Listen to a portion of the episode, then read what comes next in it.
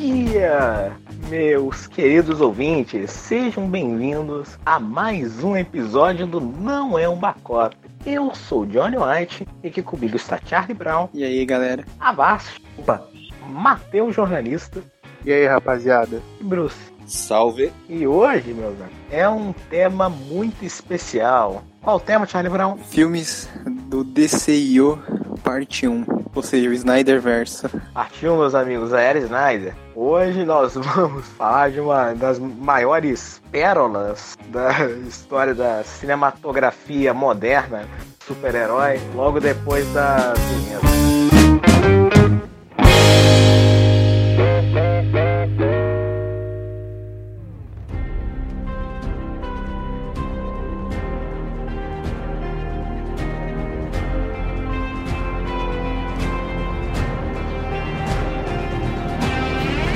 E antes da de começar, eu só queria lembrar pra vocês acessarem o nosso site, o Fórum Nerd, www.forumnerd1, é, o 1 é o algarismo mesmo, não é o M, 1.blogpost.com.br.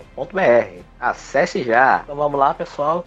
É, o primeiro filme que a gente vai falar hoje é um filme amado muito pelo nosso querido amigo Bruce. Amo com todas as forças. É o Homem de O Aço. filme que deu pontapé pra esse universo, né? É um pontapé e um tiro depois nele, né? Antes, eu só queria dizer, é o filme que deu o pontapé, né? Pontapé pela janela do DCU, DCEU, é difícil falar, é, universo DCU. cinematográfico da DC. E como o Bruce, ele ama muito esse filme, eu gostaria de perguntar pra ele. Senhor Bruce Wayne Pobre, Fala, meu chegado. como é que começou essa sua história de amor, melhor que Crepúsculo, com o Homem de Aço? Então, meu amigo Pato, é uma história muito, muito confusa, porque esse filme é de 2013, mas eu assisti ele em 2015. Eu tava totalmente por fora na época dos filmes de herói e tal. Aí eu descobri que eles iam fazer um Batman vs Superman, famigerado o filme que falaremos dele daqui a pouco. Aí eu falei, mano, esse vai ser o melhor filme de todos os tempos, pá, que foda, ó, o que eles vão fazer e tal. Aí eu descobri que ele era uma sequência do Homem de Aço. Aí eu coloquei essa, fui assistir em casa, assisti isso em 2015 mesmo, e quando eu assisti o filme eu só pensava em eu preciso me matar. Porque o filme inteiro eu falei, nossa, mas que bosta. Porque eu, su- só pra vocês terem uma ideia, assim, saindo um pouquinho do assunto. Eu amo três personagens de filmes de super-heróis, tá? E dos quadrinhos, que é o Homem-Aranha, o Batman e o Superman. São filmes que eu li várias HQs. Fica clássica. Isso, tá? E quarto lugar seria a Mulher Maravilha, que eu mais li, que eu mais conheço. Então, eu tava muito empolgado pra ver o filme do Super-Homem, assim, porque eu falei, meu, Clark Kent, é nóis, tamo junto, pá, e tal. Só que ele não adapta o Super-Homem, ele adapta um genocida. Ele não adapta em nenhum momento o Super-Homem. Pra, você- pra vocês terem ideia, o Bruce é o que mais odeia esse filme. Ele vai hatear esse filme pelo podcast inteiro. Vai massacrar. E não tá totalmente errado, né? Tá errado não, pô. Tá certo, eu apoio. A maioria de nós também não é lá grande fã desse filme, mas nós temos a exclusividade em poucos lugares da internet você vai encontrar isso, né? Que é uma pessoa lúcida, uma pessoa de bem. que Tem esse filme. Conte pra nós sua história com esse filme, Matheus Jornalista. Bom, pessoal, a minha história é um pouco da quadra do Bruce. Eu, esse é o filme mais ou menos na época que anunciaram Batman vs Superman. Aqui a gente já vê um padrão, é que ninguém viu esse filme. mesmo. É, alguém viu esse filme nos cinemas? Eu não vi. Ninguém, Ninguém viu. Eu vi no DVD da feirinha. todo mundo cagou desse filme, né? Na época eu não era muito ligado em filme de herói, não. Só passei a ser mesmo quando veio Batman vs Superman. É, eu também. Que belo começo, né? Enfim, né? Desculpa interromper. Aí eu assisti o filme e eu lembro que eu tinha gostado muito. Na época eu ainda não tinha assistido o Superman de 78, Christopher Reeve. Então eu não tinha muito parâmetro pra poder comparar. Então eu acabei gostando muito. E depois que eu vi a versão do Christopher Reeve, eu fiquei meio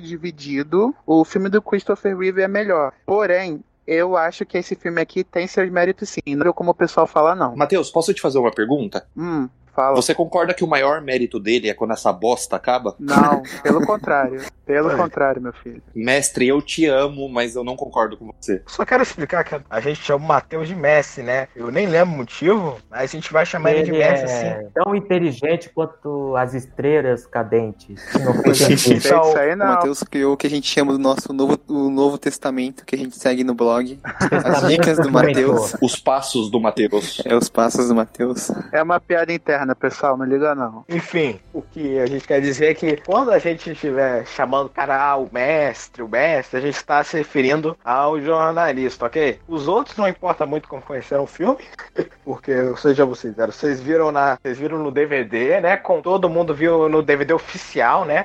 A gente Sim, só sim. viu de formas oficiais, né? Vamos deixar isso claro. Ah. Cara, É, pior que sim. Aham. Não, pior que sim. Eu lembro que eu aluguei o DVD pra ver na época. Quando ainda tinha locadora, uma locadora aqui perto, eu lembro que eu aluguei. Meu Deus. Eu assisti pelo Mega Filmes HD. Ô, corta essa parte, corta essa parte. corta essa pirataria parte. aí. Eu vi de forma legal. Eu vi de forma ilegal. Eu vi na minha locadora, pessoal que eu tenho. Só pra vocês terem uma ideia de como esse filme ele é tão errado na humanidade, eu assisti esse filme, deu uns dois ou três dias, o Mega Filmes HD acabou.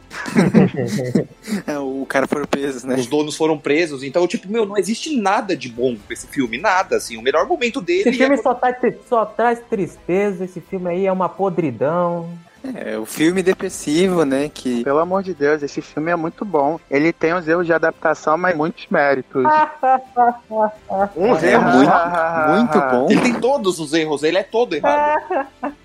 Dá essa risada do Leto aí, meu irmão. Eu, hein? Eu quero propor algo diferente pra esse podcast, que a gente vai sentar a marreta no Snyder e nos filmes dele. Exatamente. Vamos começar falando um pouco bem do, do Homem de Aço, dos poucos pontos positivos. Vamos falar dos pontos positivos que ainda restam nesse filme. Beleza, Vamos ponto tentar. positivo. É, a estética é muito bonita e só. Pronto, os pontos negativos agora. Que é Ah, isso, o não? elenco, o elenco, o elenco. Ele tem um elenco bom. Ele tem um elenco bom. Isso é positivo. Só que, infelizmente, a maioria dos atores são desperdiçados, né? Tipo, a Amy Adams, que tá no filme, né? Ela fala falas, mas não faz nada, né?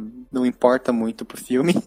E o vilão, meus amigos? O que vocês acham do vilão? O O vilão é, Lawrence Fishburne. é o Perry White, que é totalmente desperdiçado também, E uns anos depois ele trairia a casa e iria pra Marvel, né? pra também não fazer nada, né? Mas tudo bem. Não sei se vocês lembram, a gente tem o Russell Crowe nesse filme, né? Ah, é Você verdade. É Verdade, ele faz um Jorel muito legal, muito legal. Sim, o Jordan dele é legal. Aquela primeira metade em Krypton é sensacional. É parada a melhor parte do filme. É, Não, não, não, não, não. É horroroso. O começo do filme é bom. O começo do filme é ok. Não, o começo é, o Zack Snyder ficou 30 a 40 minutos nessa cena com um show de CGI desnecessário, um monte de inseto voador meio mecânico e aquelas Forma de pênis. não, aquelas naves de piroca, né? As naves com formato, de piroca. Um monte de alegoria à forma genital. né, as naves com formato de pênis e todo um, um diálogo, uns momentos, sabe, totalmente desnecessários que podiam ter durado 15 minutos em vez de 30 minutos. Não, acho que não dura isso aí tudo, não, pessoal. Dura, dura. Essa primeira metade leva uns 25 minutos no máximo, não é isso tudo aí, não. Então, Ou seja, o início fez jus às obras do Snyder. Foi tudo que o Snyder gosta foi naquela cena em Krypton. Depois de resto só foi piração. Filoso- filosofia barata. Só quero deixar claro uma coisa aqui que não pode deixar passada em branco. Nós repudiamos todo mundo que faz pirataria e assistam Man of Steel, assistam BVS no HBO Max ou onde estiver disponível oficialmente. Aqui tem na Netflix. Na Netflix ou no Telecine. Se- Vocês me perdoem pelo meu equívoco, senhores. Não vai se repetir. Sim, se desculpe antes que você seja demitido do próprio site. Enfim, voltando a falar do filme. Tá A cena inicial. O que, que vocês acham? Eu- Eu acho a cena inicial muito boa. Primeiro porque foi bom o Snyder dar um visual novo pra cripto, porque aquele dos cristais, eu não queria mais aquilo não. Aquilo eu acho muito horrível. Odeio aquilo. É, o visual é até legalzinho mesmo. Embora tenha é, os mosquitos voadores, as naves fálicas, né? Mas o visual é legalzinho mesmo. Não, vocês, vocês já estão de sacanagem aí. Tosologia tem um motivo, cara. Por exemplo, o pessoal, eu lembro que tem, tinha um pessoal zoando, ah, por que o Jorel tá, usa, tá voando naquele bicho se tem as naves. Pô, o Jorel tava lá na frente do conselho de Krypton falando, não, não pode ficar usando energia porque vai destabilizar o núcleo do planeta. E ele tava dando exemplo, tava voando nos bichos, ora. Eu, hein? Quando você falou tudo tem um motivo, achei que tu ia dar uma daquelas explicações malucas lá, inventar filosofia, essas coisas assim, pra explicar direitinho, assim, igual os nossos queridos Snydettes. Eu proponho uma mudança, mestre. Você troca o seu nickname de Matheus Jornalista para Matheus Advogado. Você está advogando com o Zack Snyder, mestre. É, exatamente. Não, pessoal, Você, calma você aí. está defe- Não, você está advogando. Mais pra frente vocês vão ver que isso vai mudar, mas esse filme aqui eu defendo muito, porque ele foi uma releitura necessária pro Superman. Porque, por exemplo, você pega Superman Returns do Brian Singer, aquele filme é totalmente execrável. Ele não, ele se apoia demais Isso é no verdade. Christopher Reeve e chega a lugar nenhum. É basicamente Clark Kent. Ah, olha, a Lois Lane casou, tem filhos e ficou com cara de bunda o filme todo. Porra, aquilo ali é que é chato. Mas o Homem de Aço, basicamente, ele adapta o quê? Ele adapta uma pessoa que é extremamente poderosa, uma pessoa que tem dúvidas, isso já me tirou completamente do filme, porque ele tem dúvidas de fazer o bem ou fazer o mal. Então, É essa, pessimista. é pessimista, ou seja, pra mim ele é um genocida, porque ele está brigando com o General Zod lá, lá em Metrópole. O que, que ele poderia fazer? Vou levar essa, essa batalha pra outro lugar, vou batalhar na porra do espaço, vou fazer um monte de Ele coisa, fazer um porque eu esforço. sou poderoso. Mas o que, que ele pensa? Ele fala, nossa, olha que gostoso, um prédio, vou quebrar esse prédio, pá, e joga. Ele Entendeu? não pensa no povo, ele não pensa no povo. Primeiramente, ele poderia pelo menos tentar levar os Zod pra algum lugar seguro. Nem isso o cara consegue fazer. O cara quer lutar ali mesmo. Concordo O plenamente. grande lance desse filme é que ele é um filme do Superman pra quem não gosta do Superman, ou nunca,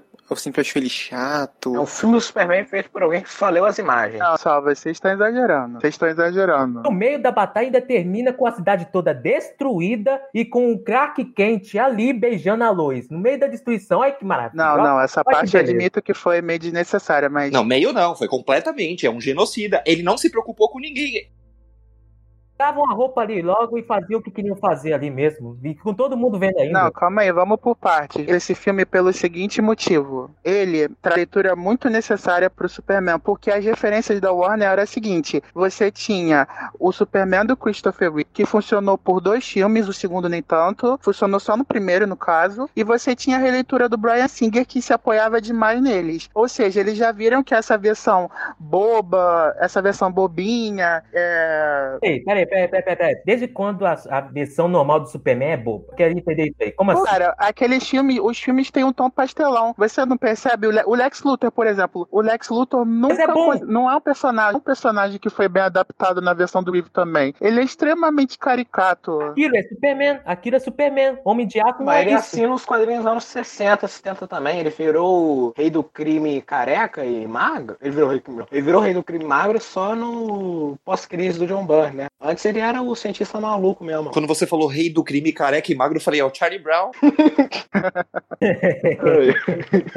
não, mas falando sério, pessoal, esse filme pega, sabe aquele Superman 1 da DC, aquele quadrinho, então ele pega muito, ele se inspira muito nesse quadrinho e tipo, se você ler, tem várias cenas que são basic, é basicamente ele segue esse quadrinho todo. Peraí, peraí, Nessa- peraí, mestre. Peraí, peraí, peraí. Peraí, o Superman no 1 Peraí, o Superman 1 qual? do Frank Miller? Não, Superman Terra Ah, tá. J. Michael Ah. Strack, Ah, Ah, daquele sim, selo de terras alternativas. Sim, é Então, sim. Basicamente se inspira nessa fase toda, e nessa fase o Superman é apresentado como alguém que tem muitas dúvidas. Ele não sabe bem o que fazer com a vida, ele- ele sempre foi o esquisito, as crianças não brincavam com ele, depois entro mais nisso, mas é basicamente isso. Eles pegam essa inspiração pra poder reinventar o personagem. ou seja, é um essa word. Ele é um... Oh. não podia ser sempre o bonzinho, igual na versão do River, porque isso não ia colar, cara. Eles já tentaram fazer isso e não deu certo. Ah, mas Ah, tentaram Não, que fizeram calma aí errado, um né? minuto, Ah, né? mestre, mas Eu ele vou dizer- precisava ser um serial Tem killer defeitos, também, né? mas eu acho que no geral eles conseguiram apresentar bem. O problema foi que, em vez deles seguirem com a jornada, eles quiseram pular direto pra confrontos e estabelecer um universo cinematográfico no segundo filme todo de uma vez. Aí fudeu o desenvolvimento do personagem. Eu, não, eu acho que o, o problema desse filme é que o Zack Snyder ele ignora todo o que é o Superman, o cerne do personagem, e isso gera cenas bizarras, tipo a cena do, com o Jonathan Kent. E é isso que vamos falar agora. O que, que vocês acham do. Não, agora eu quero, eu quero inaugurar o momento caralho, Snyder. Por quê? Por Porque o quê? Snyder quis lacrar. Ele lacrou nesse. E- Esse momento que o filho, né, o Superman, né, o, o Clark pergunta pro Jonathan: Ah, pai, mas se eu deveria deixar todo mundo morrer? E ele e o, o Jonathan vira pro filho e fala: Bom, filho, talvez. Não, é que é Cara, possível. que porra é que é essa? possível. Que que é isso? Como é que você fala isso pro Superman, pro, pro filho você fala isso pro seu filho, tá ligado? Que porra de cena é Isso é essa? uma falta de respeito. A gente viu que o Superman aprendeu a fazer isso, porque metade de Metrópolis morre e o Superman faz o quê? Porra nenhuma, ele dá um beijo na Lois Mata o Zod. e mata o Zod. Ou seja, a gente tá adaptando a história, sabe de quem? Do Ted Bundy, um dos maiores serial killers dos Estados Unidos. Só que aqui o Ted Bundy usa capa e um S de esperança. Meu Deus. Pera, pera, agora eu, eu não entendi. Me empolguei com o ódio, pessoal. Desculpa, fiquei empolgado demais. Calma aí, pessoal, calma aí. Vocês estão animados demais, não tô conseguindo coordenar isso aqui em feira. Vamos falar agora de um dos momentos mais icônicos da história do DCU, não necessariamente de forma positiva, que é a morte do Jonathan Kent, né? Que morre da forma menos Ah, criativa possível. É Caralho. mesmo. Não, isso aí nem eu consigo defender. A gente compreende, né, que o Snyder queria fazer uma referência à à série clássica lá do- dos anos 50, que é Inassistível. da do George Reeves, que tem uma cena parecida que o, é, o Clark ele salva o pai dele do furacão. Aqui não faz essa cena muito boa, né? Na verdade, muito pelo contrário, essa cena era muito, muito merda. E ele fica fazendo um sinalzinho de pare pro, pro Clark. tá? Aquele típico momento que ele quer fazer você chorar e você só consegue rir. Não, eu, eu não consegui chorar, eu consegui ficar com ódio dessa cena, velho. Depois disso, dessa cena aí, acabou o filme pra mim. Eu fico, eu fico com ódio desse filme. Ah, o filme acabou pra mim logo quando ele começou. Dá pra eu gostar sinto desse que você. filme. Esse filme é um des- é um desrespeito à mitologia do Superman. É uma porcaria. Concordo. Não, não, não acho não. Não, mas eh, eu- vamos. Eu tô meio positivo com esse filme. Vamos elogiar um pouco alguns aspectos técnicos, tipo a fotografia do filme, que é realmente. Talvez esse seja o filme de super-herói mais bonito, com a a melhor É. fotografia que eu já vi. É, e tem uma fotografia ok, mas ao meu ver não é a fotografia certa pra um filme do Superman. Eu também. Tá com um filtro muito escuro. Muito escuro, parece, é tudo cinza. O filtro é uma bosta, mas, por exemplo, aquela cena do primeiro voo dele, né, que ele- na neve, aquela cena é linda demais. Toda a parte com a, a neve, a capa O voando, filtro e também. o sol. filtro. É, o filtro é ruim, mas a cena é bonita, pô. É, inclusive ele podia voar e ir pra puta que pariu com essa bosta desse filme. Não, pessoal, vocês já estão exagerando. O filtro é adequado pro clima que eles construíram. Clima sombrio? Clima depressivo? Não, o, cli- Ah, o tá faz clima sentido. que eles construíram na história. Por exemplo, pô, eu vou botar um- uma fotografia mega po- colorida, sendo que eu tô falando de coisas. ó, se esse Superman é depressivo, como vocês falam. Não faz sentido. Tematicamente tá tudo combinando. Mas não precisa ser um filtro colorido. Não precisa ser desse jeito. Não, mestre, mas tem uma diferença. Você não, pre- você não precisa ser extremo. É, A gente tem que questionar, né, essa é a abordagem certa pro Superman? Não, Ele- porque tipo, a definitivamente abordagem não. de desconstrução pra gente fazer Superman que ele na teoria, né? Ele é pra ser o Superman principal, um cara que vai ser o, o, que o Homem de Ferro foi pro MCU, né? O, Outra, vai um começar. adendo, um adendo, um adendo. O, o filtro também não ajuda a realçar o uniforme do Superman. O uniforme é bonito, porém, mano, não tem cor, velho. Pa- Quase não tem cor ali, é só um, um azul escuro. E outra, não precisa ser 880, tipo, não precisa ser um Thor Ragnarok, um Shazam de colorido, show de cores, mas podia ser, sabe, um, um filme normal, sem o filtro do, Insta- do Instagram depressivo. Sabe o que eu tinha sensação? Parecia que Metrópolis estava tendo um incêndio e tava tudo fumaçado. Eu lembro que eu assisti o filme e eu falei, mano, essa porra dessa cidade tá pegando fogo. Porque tava muito, sabe? É Gotham. Parecia que tinha- é, Gotham. Parecia gota, parecia gota. Juro por Deus, é, pensou em- eu pensei que a qualquer momento ele ia pegar o Batmóvel e ia sair andando e falar assim, ah, cadê o Coringa aqui, sabe? Porque, meu, é muito des- descaracterizado. Ali não é Metrópolis, tá? Ele não é a porra do Superman, não é, não é, não é. Um ponto positivo, muita gente pode falar assim, ah, então vocês acharam o intérprete do Super-Homem uma bosta. Não, ele é mal dirigido. No ator É a gente fala daqui a Acontece pouco. que quando ele é bem dirigido, ele é um, um ator meio ruim também, né? Sim, ele, sobre- É que ele dá- sobrevive da presença Não. física, né? Ele tem um ponente e tal, ele é um cara presente. O que alguém ator, ensinou? ele é ruim. Ele tem carisma. Tem carisma, ele só não sabe atuar. Ele carrega com carisma. Fora isso, é mal dirigido, infelizmente. Mas o ator é muito bom, mano. Ele tem o biotipo do Superman. Sim, ele manda O bem. problema é que o Snyder cagou ele. O Calma Calma é muito bom também não, né? Ah, ele é bom sim, ele é bom sim. É, tem ele, é bom. ele não é melhores, o né? melhor ator. Ele não é o melhor ator, mas é bom. Aliás, falando do uniforme do Superman, só quero rea- realçar aqui meu ponto de novo. Ele não tem cueca. Todo Superman que não tem cueca é um bundão. Tá errado de Ah, pelo novo. amor de Deus, ah, pelo amor de Já Deus, está é, errado. Ah. cueca. Superman sem cueca é os anjos sem asas. Você tá reclamando que o Cavill tá sem cueca, pá? Superman sem cueca, pra mim, é o Charlie Brown com cabelo. Não, não faz diferença. Não tem diferença. Não, não existe isso. Superman sem cueca, não existe. Eu, eu Bota sinto cueca. que o Pato, daqui a uns anos, ele vai abrir uma borracharia, vai fazer um escritório assim, e vai ter uma foto do Henry Cavill com uma cuequinha, sem ser aquelas box, sabe? Aquelas cuequinhas mais antigas, Ah, assim. eu, eu também, eu também. Eu ia ficar também. Provavelmente, né? Porque, pô. Aí o, o Henry Cavill com os braços cruzados, assim, olhando pra ele. Vou pôr uma montagem do Cavill de cueca.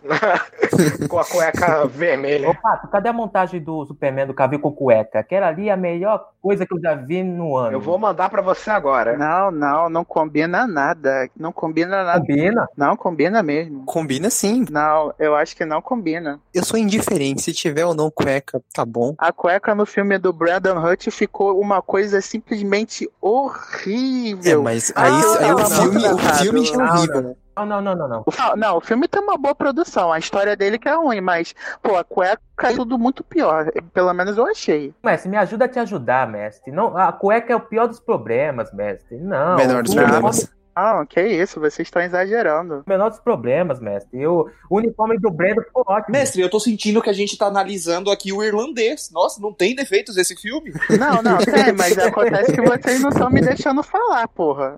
Ah, Não, vocês não estão me deixando falar, eu Você tá tento. divulgando, É. mestre. Defendo, eu defendo mal, vocês já vêm com 50 pedras na mão, aí fica difícil, meu filho. Mas é claro, estamos falando de Homem de Aço, um filme que não adapta o Superman, não adapta o Justiceiro de capa, Justiceiro colorido. Justiceiro de capa, isso aí já é com base. Não, Mas isso aí é o, Superman. é o BVS. Isso é o Batman. Pra mim existe dois justiceiros, pra mim existe dois justiceiros. Não, pessoal, calma aí. Agora eu vou entrar nesse ponto aí da batalha do Superman que vocês estavam falando. Vamos supor, ah, Zod, vem cá, vou te levar pra longe das pessoas só pra, pra- só pra ninguém se machucar. Não tem, não, não, não, não, não. não Você- importa de Superman. Não, não, é não, O não, não. negócio de você Zod ia tá- querer voltar pra poder machucar as pessoas. Esse era o ponto dele, entendeu? E também o Superman, ele era um herói inexperiente, pessoal. Ele nunca tinha feito isso antes. É normal. Ah, Pelo menos nessa primeira parte, esse tipo de coisa aconteça. Pelo Não, não, menos não, eu Beto. achei isso. Falando no Zod, o que, que vocês acham do Zod lá? Que muita gente fala que é o ponto positivo. Eu acho ele legal. Ele é um ótimo vilão. Eu acho ele um bom vilão, assim, pra começar, pra ser o primeiro personagem desse cara que diz que é o Superman, mas é um impostor. Ele é bom. Não, até hoje ele é o melhor vilão do universo DC, porque os outros n- não É, eu chegaram nem discordo. perto. Não, eu discordo também. Eu acho que teve melhor, sim. ele vai lá no meio dos vilões do. Ele tá no meio dos melhores vilões do DCU, mas eu acho que tem outros melhores. Ele tá no meio, a magia é melhor. É, sim, a magia. Eu acho o MC Coringa. O MC Coringa é meu preferido. Não. Credo. Ele não é nem o vilão principal do esquadrão, meu filho. Eu, hein? Bebeu? Não, mas ele saiu da Cracolândia, que é perto da minha casa, eu gosto dele. Falando nisso, eu lembro que eu, eu vi algumas vezes o, o- Como é que fala? O Aya, o Ayer, né? Falando que ele se arrepende de não ter posto nem como vilão principal. Mas vamos falar de Esquadrão Suicida daqui a pouco. Então, e falando do General Zod, o ator é muito bom, né? O Michael Shannon, ele consegue trazer uma raiva quando ele fala, um, um ódio, que é, que é realmente bem legal, que eu acho que deu uma salvada no personagem. Mas, tirando isso, ele é um vilão bem,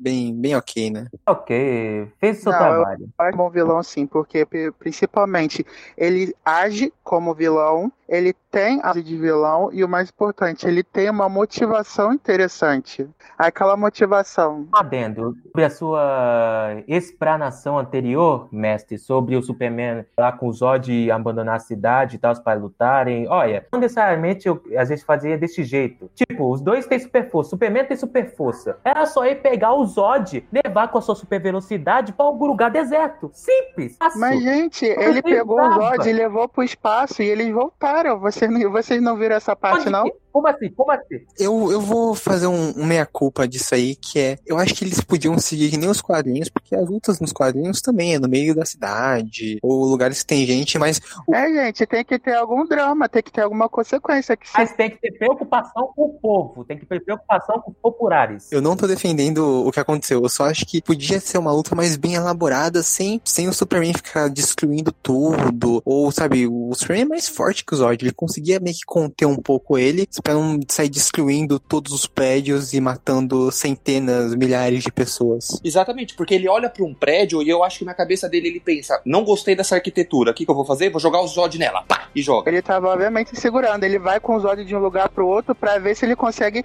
domar ele na força.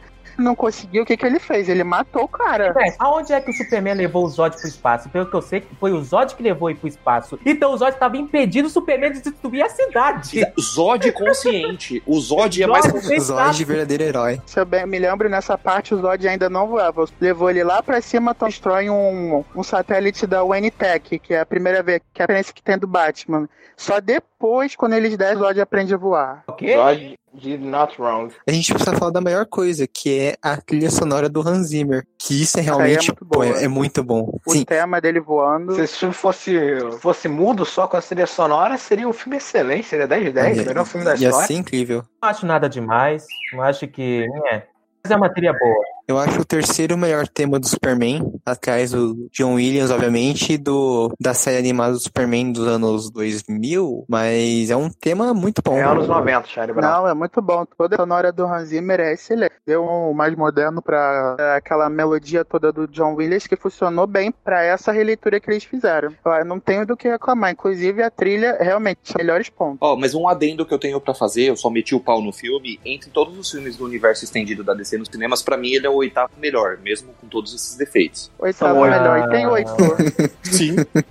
Essa Ele é bosta, legal. essa merda desse Ele- filme. Vocês me deixaram com dor de cabeça de- falando desse Ele é filme. o sexto melhor, né? Porque os outros dois, que inclusive o oitavo lugar é o próximo aqui que a gente vai falar, eles são, né, uma qualidade, uma qualidade, né, muito alta demais, né? Ele É tão alta que vai pro último da lista. Enfim, né? E deixar um tópico aí sem faltar. O que vocês acham do figurino?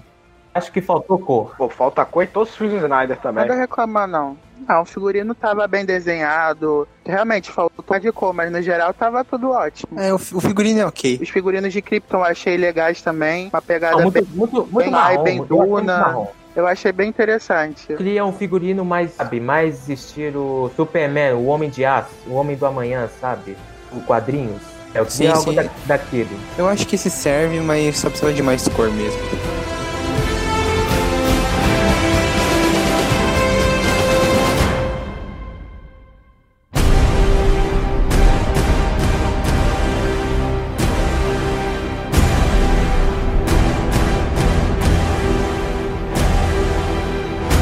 Agora, vamos falar da oitava maravilha do universo, melhor filme da história.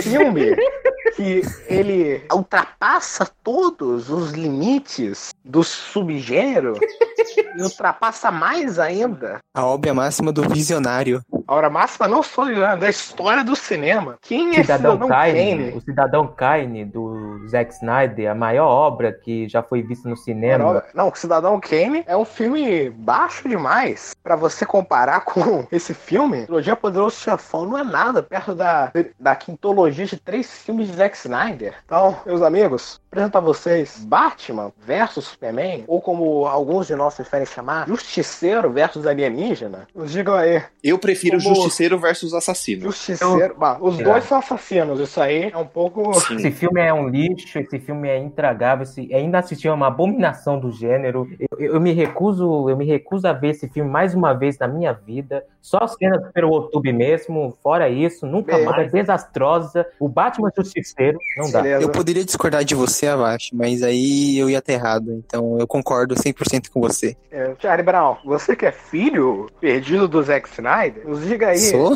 É, a gente descobriu agora. Eu sou, eu sou anticristo, então? Não, você é o filho do anticristo. É você que. você que é o filho emo do Zack Snyder. Sob- A gente descobriu que o Charlie Brown era emo, né? Ele é renegado da. Charlie Brown adotado pelo Tá- Snyder. Você tá explanando. Sim, eu tô explanando. Beleza. Charlie Brown ele é renegado da Gang Snyder. Enfim, Charlie Brown, nos conte a sua, sua longa e curiosa, gigantesca história amorosa né, com esse filme agora. Bom, como o meu amigo Pato, poderoso chefão do Rio de Janeiro, acabou de falar, eu tenho uma, uma longa história de amor com o Zack Snyder, né? Eu, quando assisti Batman vs Superman pela primeira vez no cinemas em IMAX. Sim, eu, eu paguei pra ver esse filme no IMAX, que eu É. achava que ele ia ser incrível. Eu saí com como se tivessem matado alguém da minha família, né? Eu saí muito triste. Eu não queria acreditar no que eu tinha acabado de assistir. E durante meses, quando meus amigos me perguntavam: "Ah, o que que você achou desse filme?", eu falava que não vi. Quando eu assisti, eu ia comentar, porque eu tinha vergonha, vergonha de falar sobre, pensar sobre esse A filme. gente já vê, né, a história do próprio filho do Zack Snyder, Filho bastardo? bastardo, ele renega que viu o filme. Enfim, agora eu quero perguntar pra vocês, né, o que, que vocês acham da cara, como o nosso amigo Frank Castle está no filme? Uma Digam aí. bosta. Uma caricatura do Batman. Aquilo ali não é o Batman nem aqui, nem no Japão. Sobre o Ben Affleck, eu acho alguns pontos assim. Visualmente, eu, eu vi. Ben Affleck, né, um dos piores atores de todos os tempos, né? Não, não, não, não, Não, chega não, tanto, não, não, chega não. tanto, não chega tanto. Não, calma. Só foi mal dirigido. Mas convenhamos que pra interpretar o Batman, você não precisa chamar o Al Pacino também, né? A gente precisa ter um. um, um Precisa presente ter aí, o um Batman. ator que tenha o mínimo de expressão. O Affleck, ele visualmente é idêntico ao Bruce Wayne, ao Batman. e Ele, ele poderia ter sido o melhor Batman, mas infelizmente ele caiu na mão de alguém com pouco talento e que não entende o E personagem. dirigido ficou pior. No Batman vs Superman, um dos pontos que se salvaram do filme, ao meu ver, é o Ben Affleck, tá? Ele fez o que ele podia, tudo bem que a gente tem um Batman serial killer também, a gente tem, porque o Zack Snyder gosta de super-heróis assassinos e tal. A gente descobriu isso aqui em Batman vs Superman, que ele tem essa fissura. Só que assim, Acho que foi o Superman, não descobriu em Watchmen. ah, ex- exatamente, é verdade, bem lembrado. Visualmente, ele é um Batman bem imponente. Ele não está tão mal ao que o roteiro dá. O problema é que ele não tem nada pra entregar mais, porque o roteiro não permite pra ele. Porque o que, que o Batman, na verdade, o Batman sempre foi? Todo mundo lê quadrinho. O Batman é um grande detetive. O que, que acontece o filme inteiro? O Batman é enganado a rodo pelo Lex Ele é Luthor. burro, ele é burro. Sim, ele é burro. É um, é um, é um trouxa, é idiota. Porque o que que acontece? O Lex Luthor, e- e- o que que ele fez? Ele pegou uma ponte aérea de São Paulo pra Gotham, aí ele passou na Cracolândia, cheirou todas, porque ele tá extremamente dependente químico nessa merda desse filme, né? Pior que isso é, pior que isso é sério. Sim, e é sério, não é piada, não é piada. Então ele tá cheiradaço Mas é lá. verdade, é verdade. Aquilo ali não é Lex Luthor nem aqui, nem na China também. Aquilo ali é um dependente químico que saiu, da, saiu do Aquilo ali é o charada, né? Não, aquele lá é o Mark, é o Mark Zuckerberg de Aquilo verdade. É um charada piorado. Aquilo ali é um charada do Jim Carrey piorado. piorado. É, é que eles trocaram os roteiros com o Esquadrão um Suicida. O Coringa, ele veio pra esse filme, o Lex Luthor veio pro outro. Nossa, não, porque aquele Coringa lá do Esquadrão Suicida não é nada, né? Não é nem Lex Luthor, nem Coringa. Não, aquele Coringa é bom, a gente vai falar sobre ele. Falar sobre Aquele- O Coringa é funkeiro. O Lex Luthor é funkeiro? O Coringa, Não, não. né, rapper, né? Metido a, metido a rapper, branco, né? Enfim, né? Nós- Nós vamos falar, né, sobre o Coringa rapper em breve. Agora, meus amigos, ah, vamos falar um pouco sobre um dos pontos mais polêmicos desse filme, né? Que é que o Zack Snyder, ele introduz um trilhão de conceitos que ele vai trabalhar nos seus três filmes da Liga da Justiça que vão sair um dia, pode ter certeza, né? Que cada um com 5 horas, 45 minutos, todos os conceitos que ele apresentou nesse filme, né? Que tem o ca- o cara viajando no tempo, tem futuro pós-apocalíptico, Que é sonho, que não faz o menor sentido. que é sonho, né? Nem o Snyder sabe explicar essa cena. Tem Dark Side, tem Brain, né? Que ele falou que, Tem um Lobo da Steppe. que, ele- que o Zack Snyder ele falou uma vez que o Brain queria aparecer, né? Tem Apocalipse. Tem o, o Metalo, até chegou a vazar, é, fo- é arte conceitual do Metalo. Teria até o bizarro no, teria até o bizarro no filme, nas conceituais, e do nada, tipo, Não, é o ele, quê? ele enfiou, ele enfiou o KGBista nesse filme. Tipo, o que o KGBista tá fazendo nesse filme? Um ataque como coadjuvante. Ele, é, não, ele existe por um motivo, ele existe pro Batman matar ele, por quê, né? Porque ele leu uma HQ que o Batman matou ele, só esqueceu a parte que o, do retcon que o Batman não matou ele. Não, ele, ele lê a HQ do Frank Miller, Batman Cavaleiro das Trevas, e acha que o Batman mata ali. Então ele tenta É, o- fazer o a Batman mesma não coisa. mata ali. É que essa Exatamente. interpretação Ele- boa. Ele vê piada mortal, ele, a- ele é uma das pessoas que interpreta. Ele, ele vê o sombrio e acha que o sombrio se resume a matar. Pronto. O sombrio matar. Pronto. É, Também? ficou bem claro que ele só leu du- dois quadrinhos pra esse filme, que foi o Cavaleiro das Ele Trevas, leu? né, do Frank Miller. Que ele não leu, ele leu as duas Ele não primeiras Ele, leu, páginas. olhou- ele viu as imagens. Ele viu as figuras, ele viu as figuras. E o Injustice, né? Se bem que vê as figuras, a morte do Superman e lê a morte do Superman, meio que é a mesma coisa. Eu realmente concordo que o filme é muito chato. Ele- Ele é cheio de conceitos que ele não sabe desenvolver. Por exemplo, tem a trama política lá daquele deserto que, tipo, é totalmente sem noção aquilo. Sim. Pensar que o Superman ia chegar lá e ia assim, umas pessoas aliamente, tipo, que é burro pra acreditar naquilo. Pô, e o Jimmy O, o que que fizeram com o Jimmy Olsen? Nossa, é Foi, o Jimmy tipo, Olsen. Horrível. Nossa horrível, senhora. cara. Foi o, foi o maior desperdício de personagem do universo? O Jimmy Olsen, ele fala, tipo, mas ele tem os diálogos e morre. Eu fiquei, tipo, minha nossa, isso que tem pro Jimmy Olsen? O, Zé- o Zack Snyder cheirou e fumou na hora de escrever o Jimmy Olsen nesse filme. Porque que merda foi aquela? Não, detalhe foi que a aquela? gente nem sabia que era o Jimmy Olsen, eles não falam o nome dele. Não, tá na edição estendida também, né? Que, ó, Aves Chapina e Titãs tem mais motivo pra ser mais útil que aquela edição estendida, né? Porque o, o que basicamente o Snyder faz na edição estendida que justifica o mais 18 aqui, ele põe sangue, né? Nas brigas do Batman, basicamente confirmando que ele matou e põe um fuck só. Não, mas na, na versão estendida ele melhora um pouco o Super-Homem. O Superman tá bem mais trabalhado na versão estendida. Não, não, Tanto é que a discordo. versão de cinema fudeu o Superman. Não, eu discordo. O Superman tem mais tempo de tela, mas ele não é bem trabalhado. Não, a investigação dele não gostar do Batman é trabalhada. Não, o Superman chega lá em Gotham, faz umas perguntinhas aleatórias, aí ele se que o Batman existe, aí o pessoal vai contando umas historinhas, aí do nada ele decide, ah, eu tenho que confrontar o Batman. Horrível isso, sinceramente. É Horrível. E outra coisa, a personalidade do Clark Kent dele é a pior que tem, porque, vou te contar, não existe diferença entre Man e o Clark Kent. Ele fica fechada nas duas interpretações. Enquanto que o Christopher Reeve, você tinha uma clara mudança na, po- na postura corporal dele quando ele botava os óculos e quando ele tirava, parece a mesma pessoa. Tanto, por exemplo, só faltou um letreiro pra dizer que era o Superman ali. É muito óbvio. Então, eu acho que esse ponto, o, pelo Henry Cavill ser um ator fraco, porque convenhamos, é isso que ele é. Ele é, ele é um ator forte, ele tem uma presença física, mas ele é É ruim. um bom ator, é um bom ator. Não, não, eu não acho que o problema tenha sido ele. Pra você ver ele por aí na vida, ele tá sempre sorrindo, com uma atitude positiva, mas eu acho que realmente é o Snyder. Messi, mas pra sorrir basta ter dente. A gente tá falando de atuação, de talento, né? Tanto que você vê que realmente o pessoal reclamou dessa vez com razão. Ele não esboça um sorriso no filme pra nada. Ele tá sempre com a cara fechada. Tá, dessa vez eu não concordo com o que eu falei antes sobre o Homem de Aço. Ele tá sempre cheio de dúvidas. Ele sabe que ele tá ajudando as pessoas e fazendo a coisa certa, mas ele tá sempre cheio de dúvidas. E tipo, é um monte de questão moral de é, fia, qual o papel do, do homem na Terra agora que a gente sabe que tem o alienígena, é debate que em lugar nenhum. Tá ali simplesmente pra dizer que o filme é conceitual. Eu achei isso Não, muito mas ele ruim. tá triste. é, Ele tá Aliás- triste esse tempo inteiro porque trabalhar com o Zack Snyder não é fácil, tá? Ele, você cria uma expectativa de vamos fazer o Batman Superman. E quando ele lê o roteiro, ele fala, putz, onde foi que eu me meti? O Superman aqui é o Superman de Homem de Aço, só que mi- bilhões de vezes piorado. É depressivo piorado, é horroroso. Não, é muito ruim mesmo. Não consigo dessa vez. É, o arco mal. Infelizmente, o carisma do Henry Cavill não salva. Infelizmente, ele tá insoso nesse filme. Porque, Eu sou o olha, único aliás, que não é acha só o Henry cara Cavill triste, carismático, caralho, então. cara Não, triste é pra porque ele só sabe fazer cara de sofrido. Você vê até qualquer cena dele, ele tá com. Exceto naquela que ele e a Lois vão, vão fazer. vão fazer sexo, Ah, mas na no banheira. resto das cenas.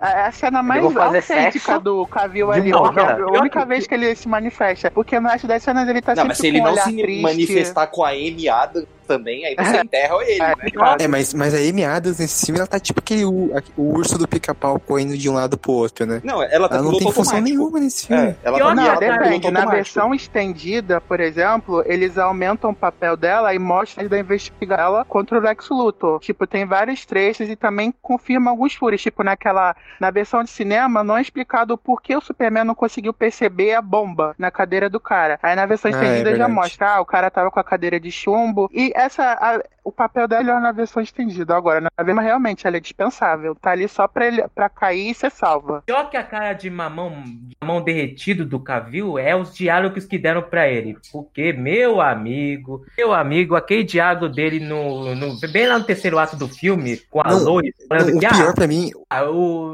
o mundo é cruel e eu não tenho que salvar ele. Pessoal, só então pra ele vocês vai terem- atrás do Batman. Pronto. O, o Avast falou de Fala diálogo. Deixa eu só fazer um comentário pra vocês, que eu não sei se vocês se atentaram nisso. O- nesse filme, o Lex Luthor ele tem uma secretária, que é a Mercy Graves, certo? Aham. sim. Até, spoiler, a, a explosão do Capitólio, Uhum. a Mercy Graves morre, certo? Sei. Eu- vamos, vamos ter uma ideia. O- a versão de cinema do filme tem duas horas e meia, né? É isso? Sim. Então, ele, é, a explosão do Capitólio é o quê? Uma hora e vinte, mais ou menos, de filme? Uma hora e 30 quarenta. minutos a Uma, mais. uma hora, e- uma hora e quarenta de filme. Sabe quantas palavras a Mercy Graves, Graves fala no filme inteiro, sendo que ela aparece o tempo inteiro? Não serve pra nada, não serve pra pra morrer. Ah. Ela fala umas três palavras Ela, somente. ela fala três palavras. Ela fala três palavras. Ela fala é, o banheiro. O banhe E direcionadas pro Bruce Wayne. sim, explicando onde tá o banheiro. Ou E seja, direcionar aquela parte da festa. é, que é direcionar pra ele ir no banheiro. Ou seja, o filme é tão bosta que ela indica o próprio banheiro pro filme. Meu, é ridículo, é péssimo. Não, e ela é uma personagem legal nos quadrinhos, animações. Ah, vamos falar aqui de um. Bom, falar de coisa boa, né, gente? Como- Não, não, a gente não vai falar aqui do, daquele filme, não, não. A gente tem mais algumas coisas pra falar desse filme maravilhoso. Não, ele tem pontos positivos sim. Por exemplo, a Mulher, a Mulher Maravilha é um ponto positivo. É, Sim, sim. Positivíssimo, inclusive. A única coisa positiva, na verdade, desse filme é só isso, é a Mulher Maravilha. Porque, ah, eu eu não sei como é que eles conseguiram enfiar a coitada nesse filme, aliás. Não, não sei como eles conseguiram enfiar ela. Gente, e, e só lembrando, a gente tá falando de coisa de quatro anos atrás, tá? Mas quando esse filme foi lançado, a Gal Gadot foi um puta, uma puta surpresa, assim, tá? Que ninguém, ap- ninguém não, né? Muitas pessoas eram Ninguém contra dava a escalação fé. dela, É, né? tá bem Porque dividido. tava bem- eu não diria nenhuma divisão, eu diria uma, Uns 70% era contra, 25% a favor. sim, porque Como todo filme de herói. porque assim, ela era famosa por fazer, por fazer Velozes e Furiosos. ela não era uma grande atriz. Não, também. não, o problema não era esse, né? Mas é que diziam que ela não era o Não tinha o suficiente, corpo. que era muito Ela era magra, magra, né? isso. Sim. A maioria das críticas era o corpo dela, realmente. Tanto que eu fui um dos poucos que defendeu a escalação dela mesmo. Porque eu gostava dela em Velozes. Eu sou bem carismática no papel. Até que ela morreu no sexto, eu acho, se eu não me engano. Aí, tipo, co- a, a primeira cena dela, quando ela aparece lá na festa, pô, ela já dá uma puta pressão. Porque ela realmente. Ela é uma mulher bonita, entendeu? Ela, eu acho ela que tem ficou muito presença, né? bem. Ela tem presença. Tanto naquela parte que o, que o drive do Batman sai correndo, ele, tipo, ele não sabe se fica, fica puto com ela por ter, per- por ter perdido o drive. Aí tem aquela É, essa- cena, essa da, cena é da boa. festa, que é típica de mulher gato, enfrentar ela sobre o drive lá no museu. A, a atuação do Ben Affleck e da Gal ali, sensacional. Tipo, eles têm muita química. Os diálogos também, ele fala, ah, eu nunca conheci uma mulher como... Eu já conheci mulheres como você, uma referência a mulher gato, no caso, eu acho. Aí ela fala, ah, Aham. você, você que não conheceu uma mulher...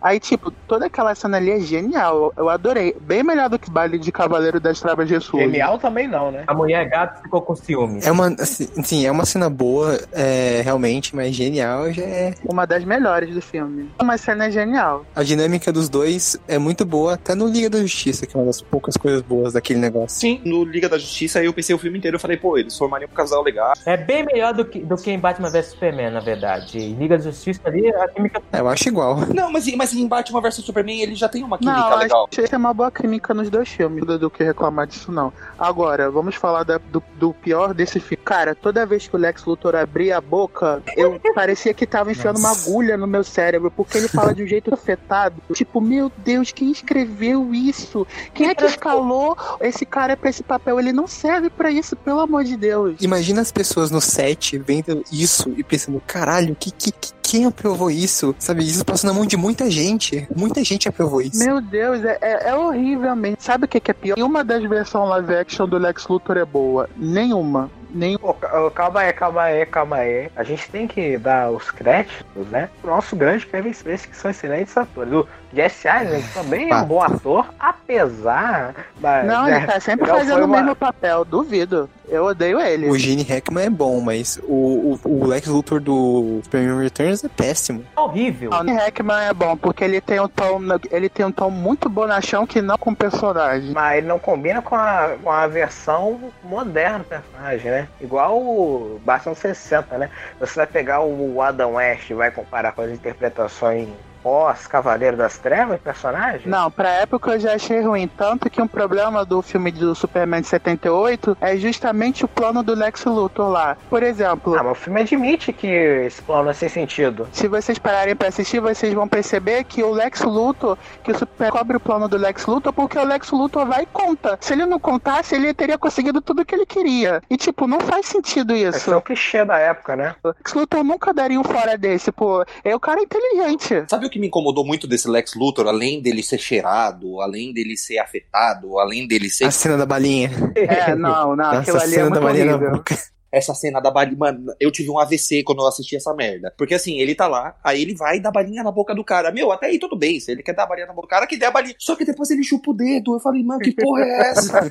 Mas, sério, eu falei, além de cocaína, esse, esse cara usa heroína? Não é possível, mano. Tá muito afetado, tá demais. Tá demais. Por que o Zack Snyder achou que isso ia ser uma boa ideia? Transformar o Lex Luthor. Porque ele usou droga junto. Não, e isso que é o visionário Zack Snyder, né? O visionário da ceninha da balinha na boca. Não, não, o Lex Luthor é indefensável, é indefensável mesmo. Não tem como defender. Não, não dá. Não, e sabe, o- e sabe, o mestre tava falando do plano dele. O tempo inteiro eu fiquei pensando, qual que é o plano, resumindo, do Lex Luthor? Vou colocar o Superman e o Batman pra lutarem um contra o outro. Acredito, com a Kryptonita, o Superman deve matar o, o, o Batman, deve matar o Superman, o Superman bate o Batman, sei lá, e depois eu crio o Apocalipse e mato todo mundo. Quem sobreviver. Mas o mestre, por que, que ele não criou a porra do Apocalipse desde o começo, então, caralho? Exatamente. E, e outra, por que envolver o Batman? Por que envolver o Batman também no plano Não, dele? o, o Batman eu acho que faz sentido porque ele precisava ter alguém pra se opor contra o Super-Homem. Então eu entendi que a Mulher Maravilha tava atada, o Flash é um moleque, o Cyborg acabou de ser criado e o Aquaman vive na água. Então eu entendi, ele precisava do Batman. Então, por que não criou o Apocalipse? Mas por que, que ele não criou o Apocalipse desde o começo e falou assim, ó, o Apocalipse vai matar os dois, porque o Batman é humano e o Superman é um assassino, mas só mata Porque pessoas, ele não pessoal- mata monstros. Por que destoar o Batman da sua essência das HQs só pra fazer uma briguinha com o Super-Homem? Isso não tem, não faz Mas a sentido. Vastia, o Batman, ele tá na essência do personagem. Você não viu o Cavaleiro das Trevas, que ele mata? Você não viu Piada Mortal, Ah, que lá, lá, lá, lá. ele mata o Kinga? Você não viu a edição 7, 6, 500 e de, dos anos 60, que, ah, que o Batman, ele atira o Batirangue? A trilogia Nolan, você não viu o Batman passando com o Batmóvel na cabeça dos inimigos em cima de um caminhão. Vocês nunca viram Batman Ano 2, em que ele, o Batman usa duas armas? Essa grande história, mu- com muito, muita qualidade. Isso aí é o canone, isso aí não faz parte do canone do personagem. Você nunca viu o Batman dos anos 30, que tinha acabado de ser criado, que ele pegava em arma, matava bandido mesmo e foda-se? Você nunca viu o Batman do Nolan, que, tem, que ele mata o Hazal Ghul? Você nunca viu? Vocês nunca leram Homem-Aranha quando o Batman é contratado pra matar o Homem-Aranha? Ah não, pera, esse foi o Justiceiro.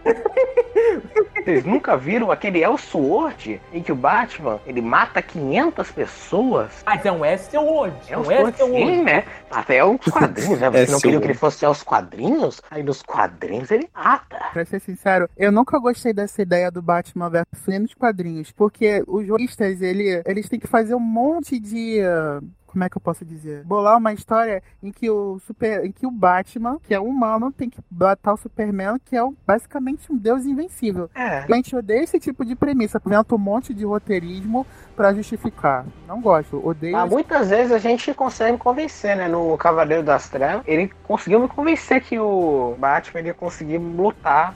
também. Aliás, falando em- nesse Lex Luthor aí, nós vamos falar do ponto mais elogiado, entre aspas, né? São as referências do filme. Referência em sentido, com total sentido, né? A narrativa. Ele chama a Lois Lane de uma personagem aleatória de livro só porque tem N o primeiro nome. As referências. do Zack Referências, né? Snyder. meus amigos, as grandes Não, referências, eu né? achei- Citar a Matrix Os e. diálogos são muito afetados mesmo. Ele- os diálogos são feitos para parecerem inteligentes, mas parece só que, tipo, olha, olha só como é que eu sei escrever diálogos in- pare- aparentemente interessantes. É que nem naquele dia- na maioria dos diálogos do Lex Luthor com aquela senadora, aquela da Holly Hunter A faz. Juni Finch Essa mesma. É que tem o xixi da vovó. A maioria dos diálogos são pretensiosos, tanto que a mulher fica fazendo uma cara de tipo, minha nossa, o que que é isso? Não, não, não parece uma pessoa normal falamente. Um ponto também que poucas pessoas. Vocês, o- vocês estavam falando dos dois brigarem. A luta do, de Batman versus Superman dura oito minutos. Não, a, a ce- a Nossa, cena é. de luta, ela é boa, ela é bem coreografada, mas Sim, ela é boa, mas ela dura oito minutos pra um filme de duas horas. Não é e meia. boa, Thiago, não é boa. Não, não, eu não achei boa não, não é boa. ah, eu achei, eu achei maneiro. É só um empurra e empurra. pegou leve com o Batman, tanto que tem uma hora que o Batman tá socando o rosto dele, aí o Superman tá voltando ao normal. Aí o Batman levanta a mão ah, pra dar uma regada, aí eu falei, porra, cara, que ridículo isso. Ele sabe que não pode vencer, ele tá vencendo por puro roteirismo. Não foi, não foi bem feita essa luta. Não, foi É uma Essa merda. luta a gente tem o. o- a- vocês têm que dar um crédito que ela deu uma cena clássica. Do Marta. O Marta, pô. Marta, meus amigos. E eu vou falar uma coisa. E não faz sentido também. Não faz sentido, pô. O cara tá te matando e você fala. "Eu- ah". Não, não, agora eu, eu, eu não vou defender, mas A ideia da faz cena é sentido. boa. A ideia é interessante, né? Porque é Só que o Zack Snyder, ele tem algum fogo no cu dele que ele não consegue, tipo, chegar e tá- falar assim, ah tá, agora eu vou fazer um diálogo entre esses dois personagens, eles vão se conhecer, ter sei lá, uns 10 minutos de diálogo dos dois, estabelecendo o ponto de vista de cada um e se entendendo e percebendo que eles não deviam brigar. Não, então, eu, eu concordo com você, Charlie. Ah, Nem assim, nem assim, pelo amor de Deus. Onde, onde que você vai parar pra pôr? O cara tava quase enfiando a criptonita dele. Ah, deixa eu te contar a minha historinha triste. Pô, isso não existe. Não, não A precisa ser Lois Lane historinha é que chegou e triste. contou. Era pra ser um- um- uma cena tipo a do, da a segunda temporada do Demolidor, do Justiceiro com o Demolidor. Era pra ser um diálogo assim, sabe? Mas ponto de vista, não historinha triste, sabe? Eu Não, não queria o Batman contando a história dele pro Superman. Mas nesse caso do Demolidor, teve toda uma construção, tudo aquilo ali. Eles mal se conheciam, cara. Eles só tinham se topado umas duas vezes. Não tinha a menor condição daquilo. Todo o conceito dessa foi mal formulado. O nome da sua mãe também é Marta. Opa, vamos ser amigos. Depois de te bater e tal. Sim, eu concordo que é mal feito, mas podia ter arrumado, sabe? Podia ter feito alguma coisa pra esse momento não ser tão vergonhoso. Eu concordo com o Charlie num ponto assim. A ideia, ela não foi ruim. Apesar do tema, porque assim, todo mundo, vocês chamam a mãe de vocês pelo nome? Não. Não. Uhum. Não, eu não conheço ninguém. Eu não chego ninguém que é fala. Exatamente, exatamente. Jota, não faz sentido. Como é que o Superman ia achar que falando salve a Marta, o Batman ia poupar ele? Como Não, assim? na verdade ele não achava, ele falou, ele só falou Marta porque o roteiro quis, basicamente. Porque ele não falou assim, ô seu desgraçado, minha mãe vai morrer, não me mata, caralho. Pronto. Não, e sim, tem o- e outro problema nessa cena, o Superman chega tentando explicar pro Batman, aí depois, em vez dele tentar continuar conversando com o Batman, ele simplesmente cara. Aí eu tipo, cara, que ridículo, por que não- simplesmente tu não fala logo com ele? Essa cena de luta foi muito forçada. Não, e, e outra coisa, por- o super-homem, inicialmente, ele ia pedir do Batman, né? Pra, pra, sal- pra salvar a mãe dele. Aí o que acontece? Ele chega lá, mano, o Batman dá um empurrãozinho, o bicho fica puto. Ou seja, ele esqueceu da mãe dele por causa da- de tomar um empurrão e esquece. Então, assim, eu acho que o Zack Snyder, ele tem boas ideias, mas eu concordo com o Charlie, ele não sabe desenvolvê-las. Em nenhum momento ele sabe desenvolver isso. Algumas ideias são bosta, né, mano? Algumas ideias não faz sentido. Sim, eu tô falando, mas ele tem, por exemplo, a ideia dele, se ele fosse um bom diretor, olhasse isso, ia ficar um negócio legal. Mas ele não é o caso. Não é, ele só ele joga. Ele joga e tipo, ó, ah, se vira. Aí tem os pseudo-intelectuais que falam que os filmes dele estão à frente do tempo deles, não sei o quê, que tem déficit mental igual o diretor e acha isso lindo. Isso que me incomoda. Eu acho que dava pra fazer essa cena boa, né? Porque pensa comigo, o Batman ele vai matar o cara, ele tá convencido, não, o Superman é uma ameaça, eu vou matar. Aí o cara vai falar, pô, salva minha mãe, aí o- ele vai num momento de, né, ele fala, não, eu me importo com as pessoas, salva minha mãe. O mais você vai matar, só- pelo menos salva minha mãe. Aí o Batman ele ia ver que ele ia estar basicamente virando o Joe Tio, ele ia estar matando um cara que tem uma família, né? Filho. Genial, genial. Genial com Sim. Jota. Jota ainda. É, não. é, acho que fica óbvio que esse, esse momento falta um roteiro, né, mesmo. E ainda a sequência de- de- dessa cena é pior ainda, porque ainda temos um Batman totalmente amiguinho. Ele vira amiguinho do nada, né? É, amiguinho Ele do fala lado. assim- Aí ele chega no armazém, o que acontece é exatamente, meus amigos, mais Mata. matança, mais, ba ma- ma- mais matança, mais hum, Batman assassino, mais... a- Que o mais... Zack Snyder faz questão de confirmar, né? Esses assassinatos na versão estendida. Não, não, calma aí. Tudo bem, ele mata um monte de gente. Eu adoro essa a ação nessa é muito boa. Eu, eu Sim, as cenas de ação são gosto incríveis. dessa cena apesar disso. A ação é boa, a ação é boa. Acho que ele joga uma caixa nessa do cara, tipo, é sádico, mas é muito bem feito. Eu gostei A muito. ação é boa, mas a, ex- mas a execução por trás é ruim. É uma cena que é legal de se ver isolada, né? Como, sei lá, um vídeo no YouTube. A cinema, no filme ela não funciona, ela não é lá muito boa, né? É, ela tem o problema da matança, mas a, a Não, coreografia, não né, é funciona legal. Pelo seguinte motivo: estabeleceram aí uma, a- uma amizade, com muitos aspas, a, tipo, há dois minutos. Então não faz muito sentido ele, che ele chegar lá assim. Realmente, é forçado. A cena isoladamente é muito boa, assim, mas, tipo, você levando em consideração o contexto, não é boa. O pior é ele, é o Batman falando pra mãe dele: Oi, eu sou amigo do seu filho. Tipo, há meia, há uns meia, há minutos atrás ele tá tentando matar ele. E o pior de tudo, a resposta dela, eu sei. A capa, ah, vai tomar no cu, cara. É, hashtag humor. Nossa, A pessoa- não, esse filme falta muito humor. A pessoa não sabe escrever humor. Quem escreveu esse roteiro é péssimo nisso. Não, tanto é que o Cristério, que é o roteirista, ele depois vai fazer o Star Wars 9, que o, o- as cenas de humor desses filmes são horrorosas. Não, esse tem filme humor, é não sabe fazer horroroso. humor. Esse filme É só todo acerto, horroroso. né? Primeiro ele fez o Argo, né? Que 90, se- e grande parte, né? Foi o Ben Affleck que fez. Depois ele foi fazer esse filme, que passou na mão de 500 pessoas. Depois foi principalmente Zack Snyder. Aí depois ele foi fazer Liga da Justiça, que, coitado. O roteiro foi reescrito, assim, 500 pessoas diferentes. Depois vai fazer é, Star Wars 9, que nem se fala a confusão que é esse filme. É, ele é ruim mesmo. Não, eu acho que ele deu azar. Eu acho que ele dá muito azar, porque todo projeto que ele tá dá um caô. Por exemplo, inicial o roteirista do Batman vs Superman era o David S. Goya, o mesmo de Homem de Aço. Mas aí chamaram o Chris Terrio, quando o Ben Affleck entrou no projeto, pra poder dar uma ajudada, criar uns diálogos e tal. Aí depois ele foi pro Liga da Justiça, aí saiu o Snyder, o Joe o Joe começou a mexer em tudo, veio o Joss Whedon e começou a reescrever tudo também. Tanto que teve uma matéria que ele ficou, que eu li na internet, que digo que ele ficou puto e falou: Pô, como você- vocês não vão usar as páginas que eu escrevi, não? E o Oz 9 ele deu um azar de novo de cair numa franquia que tava passando por problema. Os últimos Jedi não teve uma boa recepção da, dos fãs, e a Disney, pra agradar todo mundo, começou a mexer na concepção de tudo. Ele realmente é É, amaldiçoado. né? Que a gente nunca viu realmente um roteiro dele, né? Quer deixar um ponto esclarecido aqui sobre a Amy Adams nesse filme. Ô mulherzinha que sofre, hein, meu? Ô mulherzinha que sofre nesse filme. Primeiramente, a Lois Lane faz os dois papéis. A sensata, que devia ser o Superman, e a de inteligência, que o Batman devia ter essa inteligência. Porque Ela praticamente descobre tudo no filme, velho. Era a inteligência do bagulho, é inacreditável.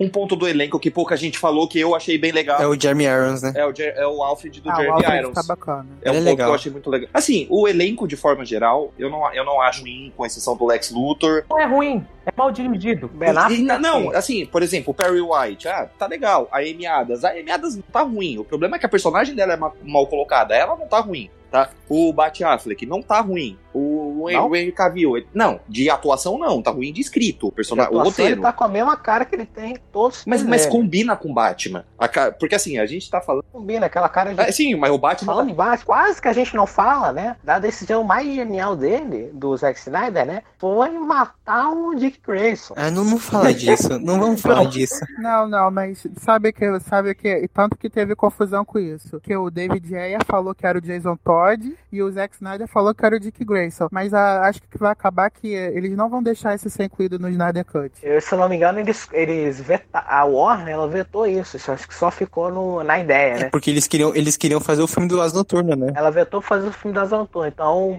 canonicamente, é, entre aspas, né? É o Jason Todd, sim. Ele queria que inclusive aparece nesse filme, né? Na, no sonho. Tem 500 coisas aqui. Ele- O que ia pôr depois, né? Tem Robin, tem Brainer, tem Darkseid, tem Sabe um ponto- Novos Builds. Eu acho que a gente podia já encerrar a discussão que tá muito longa e falar da batalha final com o Apocalipse. Pô, aquela batalha com o apocalipse de plástico. Não é ruim não, mas eu achei que a morte do Superman ali realmente não foi boa não. Não tem nada a ver, é muito escuro, não dá pra ver nada naquela cena. Não, não, tá exagerando, dá pra ver sim. A morte daquela formiga no Homem-Formiga é mais impactante que a morte do Superman. Pois é, foi forçado. A morte do Superman é horrorosa, porque adaptar a morte do Superman dos anos 90 é uma escolha horrorosa, convenhamos, né? A gente tem muitas histórias melhores que, que Não matam. teve impacto. A história é boa, mas ela tinha que ser deixada mais pra frente, não no segundo filme do universo. História ruim, Charlie Brown. Não, e outra coisa, você tem que adaptar essa história, você já se importando com o personagem, você tendo alguma coisa que, nossa, Sim, vamos sim. fazer a galera sentir isso. É pra impactar o público, não. E esse Isa- Isa- em nenhum momento faz. Eu, quando esse Superman morreu, juro por Deus, se eu tivesse um champanhe, eu estourava. Eu falei, menos um assassino. né? Não, mas isso só escancara outro problema grande da concepção desse universo, que é o seguinte: a Warner tava com muita sede ao pote de fazer tudo num único filme. Ela queria Esse alcançar a foi o Marvel, grande né? Ela queria problema. chegar logo. Pra né? alcançar a Marvel, você estabelece personagens aqui que não tem background,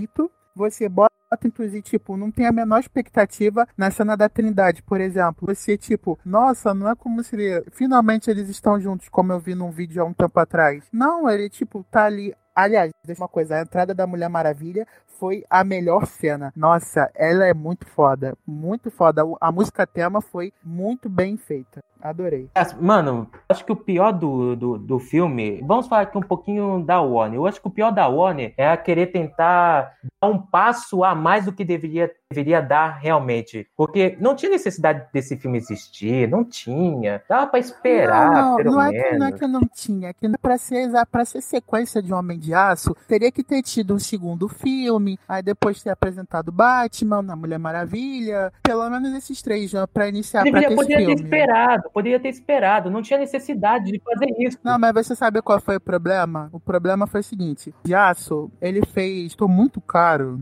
Acho que uns 225 milhões, se eu não me engano. Ah, então já Entendeu? sei. De lucro líquido, só 43 milhões pra Warner. Eles queriam ter a desculpa de enfiar o Batman. Não, aí na sequência, o que que eles. Pô, o Superman não tá dando. Vamos enfiar o Batman, o último filme do Exatamente. Batman deu um bilhão. Vamos enfiar o Batman aqui pra ver se dá uma ajuda. Só que eles não pensaram nisso direito, cara. Eles se. E boar que o chefe da Warner nem leu o roteiro do filme antes de aprovar. E aprovou o projeto. É o famoso planejamento. Eles não pensaram, eles só fizeram. Planejamento, Né? Prova tudo Exatamente. isso que eles viram. Eles viram a Marvel é, confirmando um trilhão de filmes. E aí chegou a descer, caraca, vamos confirmar mais um trilhão de filmes também. Aí é aquela pataquada que a gente conhece. É, e a maioria deles nem saiu do papel. Nenhum deles saiu do papel. Os únicos Não, acho que saíram até do papel, Aquaman foi, né? Até Aquaman foi. Até Aquaman foi, né? Mas, tipo, Não, mas até Aquaman não, porque teve, teria o Flash antes, né? é, teria o Flash antes. Besouro Azul, Gladiador Dourado, nenhum deles saiu do papel, né? Ia ter filme até do Cyborg, né? Que porra se faz com o filme do Cyborg? Sejamos sinceros. Então, mas pra finalizar minha participação aqui falando de Batman vs Superman, a decisão que eu acho também erradíssima, erradíssima, é colocar o Batman mais velho. Por quanto de oportunidade você perde contando essa história? E o pior de tudo pra mim é você colocar, por exemplo, ah, o Robin morreu e não mostrar isso. Aí chega no filme, Quentin, daqui a pouco a gente vai falar dele, aí mostra lá, ó, fulana foi cúmplice da morte do Joãozinho, hein? Uhul. Tá, eu quero ver o Joãozinho morrendo. Mostra, mostra pra mim, não fala. Isso eu acho que é o grande erro do- da produção. Não, não, não, não, Bruce, calma aí, calma aí. Também não é assim, não. Tipo, eles mostraram isso agora porque era pra ter filme o, o Fat Affleck depois. Mas aí deu toda aquela treta e o Ben Affleck saiu e ficou por isso Tá mesmo. Não, mas tudo bem, mestre. Mas mesmo que mostrasse, você, você não vai mostrar os 20 anos dele com Mas eles planejaram antes da hora. Fazia, não, naquela época fazia sentido ter isso porque isso ia ser explorado depois. Mas depois que tudo foi pro Beleléu, então fizeram deixaram por antes isso da hora. mesmo. Eles fizeram antes, antes da hora, porque eu, porque eu não sei se o, fi- a ideia do filme do Batman veio com o anúncio dos vários filmes que a Warner tinha feito da DC ou se veio antes. Veio depois, ainda Não, não, é ia 2017. ter o ba... não, ia ter o filme solo do Batman sim, dirigido pelo Ben Affleck com o roteiro dele e do Geoff Jones. Ia ter sim, mas depois que Liga degringolou, o Ben Affleck pulou fora de tudo e essas histórias nunca mais foram Mas, mas ditas. de qualquer forma não ia explorar a morte do Robin. Porque o Jared Leto já tinha pulado fora também. Ou tinha sido jogado fora, né? É, jogado O Não, fora. Jared não, Leto por foi exemplo, jogado fora no Jared segundo. Leto que- só foi jogado fora quando eles começaram a fazer a de Rapina, porque antes disso, apesar dele estar puto, ele ainda fazia parte. Não, Aves de Rapina não, quando fizeram o filme do Coringa do, do Phoenix. Antes disso, ele ainda tava. pelo que Mestre, eu mas não, sei. faz, mas não faz sentido, mestre. Vamos ser sinceros, todo mundo sabia, né? Quando teve aquela recepção maravilhosa do próximo que a gente fala que não ia voltar, né? Porque, pelo amor de Deus, né, seria suicídio da Warner. Deixar um tópico aqui aberto sobre o visual do Apocalipse. O que vocês acham do visual do O Apocalipse? CGI é bom, mas o design é horroroso. Acho que nem o CGI é bom. Fic- Tava muito na cara, parecia um personagem de game mesmo. A tartaruga ninja de Chernobyl. Não, o design é horroroso, mas o CGI eu achei bem decente. Finalizando aqui, Batman vs Superman, filme merda, nota 2. Lixo. Lixo.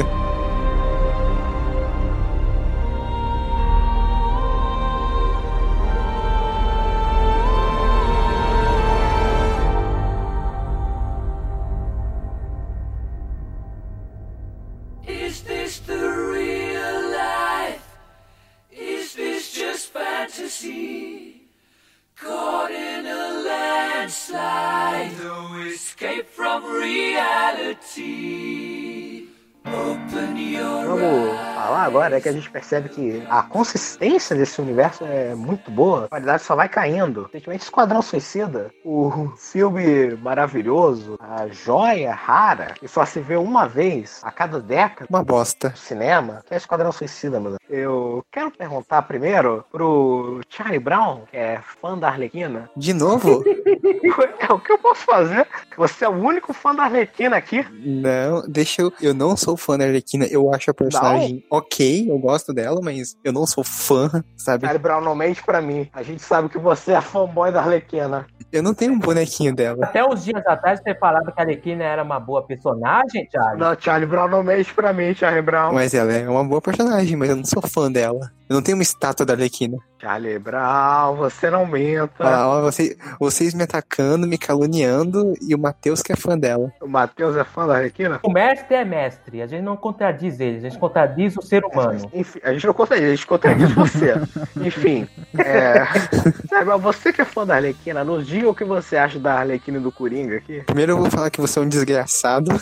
Segundo que, cara, a Arlequina é uma personagem que ficou bem famosa, né? Depois da série animada e até apareceu nos quadrinhos. E pode-se dizer que ela é meio que uma das únicas coisas razoáveis e que prestaram desse, desse pedaço de lixo que é o Esquadrão Suicida. Ela é a Viola Davis. É, ela e a Viola Davis e talvez o Pistoleiro. Agora, o Coringa nesse filme, a gente vai ter que entrar, né? Vai- a gente vai chutar cachorro morto, mas, bicho, o que que foi isso? O que que foi esse Coringa? Chernobyl? Eu gosto desse filme, eu acho que é aqui o universo. Não é piada. Bruce, Não, Bruce, não é piada, fala- não é piada, Ô, não é Bruce, piada. Fala, fala um, fi- fala um filme porcaria que você não gosta, Um por filme favor. porcaria que eu não gosto. Um filme porcaria que você não goste, pelo amor de Deus. Capitã Marvel. Bruce, você não tem moral nenhuma pra dizer que Esquadrão é bom e que Homem de Aço é ruim, cara. Mas pra mim, Esquadrão Suicida é melhor que os dois filmes. Nossa, é- Não, aí não, ele tem não, um ponto. Não, não. Aí ele tem um não, ponto. não, você não tem moral nenhuma. Meu Deus, Esquadrão Suicida é um filme lixo de concepção de roteiro, de personagem, de desenvolvimento, de efeitos, Edição.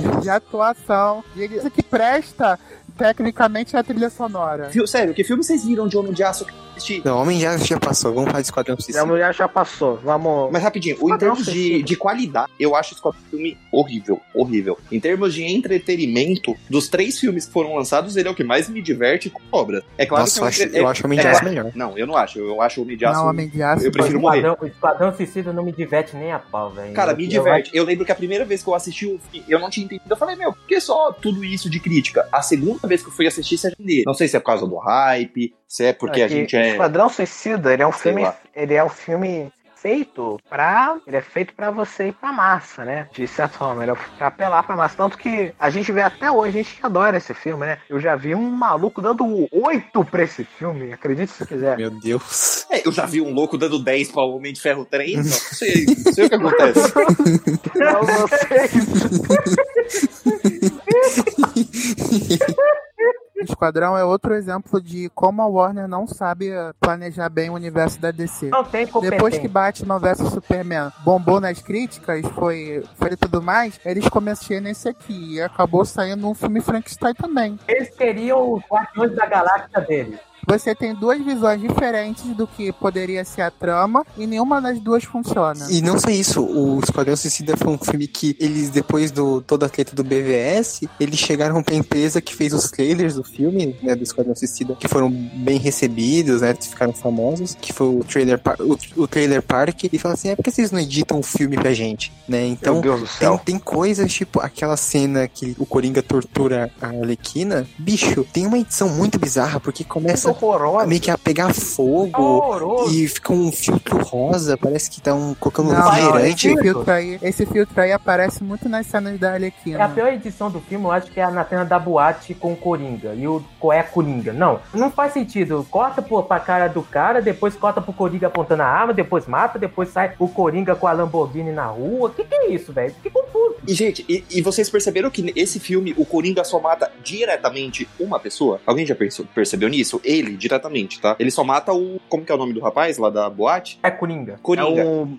Opa, enfim, É vocês Monster falavam T, nisso. né? É Monster T, Eu- eu... acho. O nome é Monster T. Monster T. Aí, beleza. É a única cena que ele diretamente mata alguém. Nessa cena, a gente tem pelo menos umas 29 bizarris. A primeira é, ele olha pro cara e fala, ele é tão intenso. Mano, que merda é essa? Segundo, Enfiado o Viado cara com pra A caralho. coceira, da, peraí, Cara. a coceira da minha virilha. Segundo, ele trata a Arlequina como se a Arlequina fosse uma prostituta, ele um cafetão. Ela Até gosta. aí, eu, é, mano, é uma merda, Ela é uma gosta. merda, é uma merda. Não, e, e o Coringa, ele fica, ele fica rosnando. Ele fica fazendo barulho de gato, tipo, rosnando Ah, Ele senta no Começa. colo do outro cara pra. Porque assim, ele- como que é o nome do, do carinha que dá o celular pra Arlequina? Sa- Guardinha, chama de guardinha do bigode. Guardinha aleatório, ninguém se importa. Passando o guardinha aleatório, né? Porque ele precisa saber onde a Arlequina tá. Então o que, que ele vai fazer pra assustar o cara? Senta no colo dele. Mano, não faz sentido. Não existe isso. Não existe. Tanto é que eu acho que a melhor cena do Coringa, a única cena, na verdade, não é a melhor. A única cena do Coringa, pra mim, que faz sentido no filme, ela dura um minuto, que é quando o Coringa invade aquelas, aquele setor da Wayne Enterprises. É a única cena que o Coringa não faz nenhuma cagada. Vocês vocês já perceberam isso? Sim, mas Não. essa cena fica seriamente comprometida com o visual dele. O visual dele é terrível nessa cena, consegue ser não, o pior. visual de todo mundo, o visual de quase todo mundo é terrível. Visual de todo mundo.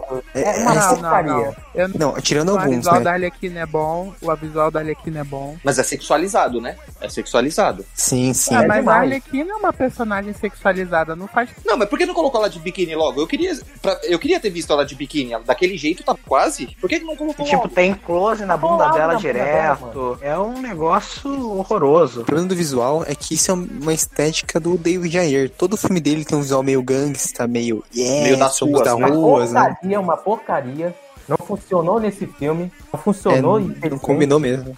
O Coringa ficou bizarro. Pra, pra que essas tatuagens? Pra que aqueles dentes de ouro? Não, por, por- por que o estilo do Coringa? Por que, por, por que esse Coringa? nesse Por que, que o filme? Coringa usa a camisa com o botão aberto? Eu não sei. Por que, por, por que o Coringa tem Lamborghini? Cara, ele tem cueca com o símbolo do Batman. O Coringa nem estuda incoerente, né? Porque o filme inteiro ele é um. Ele é um doente apaixonado pela Arlequina, né? Pior Parece caracterização do Coringa existente. E do nada, na cena do. Naquela maravilhosa cena do carro, né? Que todos nós amamos, ele tá querendo matar o Batman e caga pra Arlequina lá, ali, né?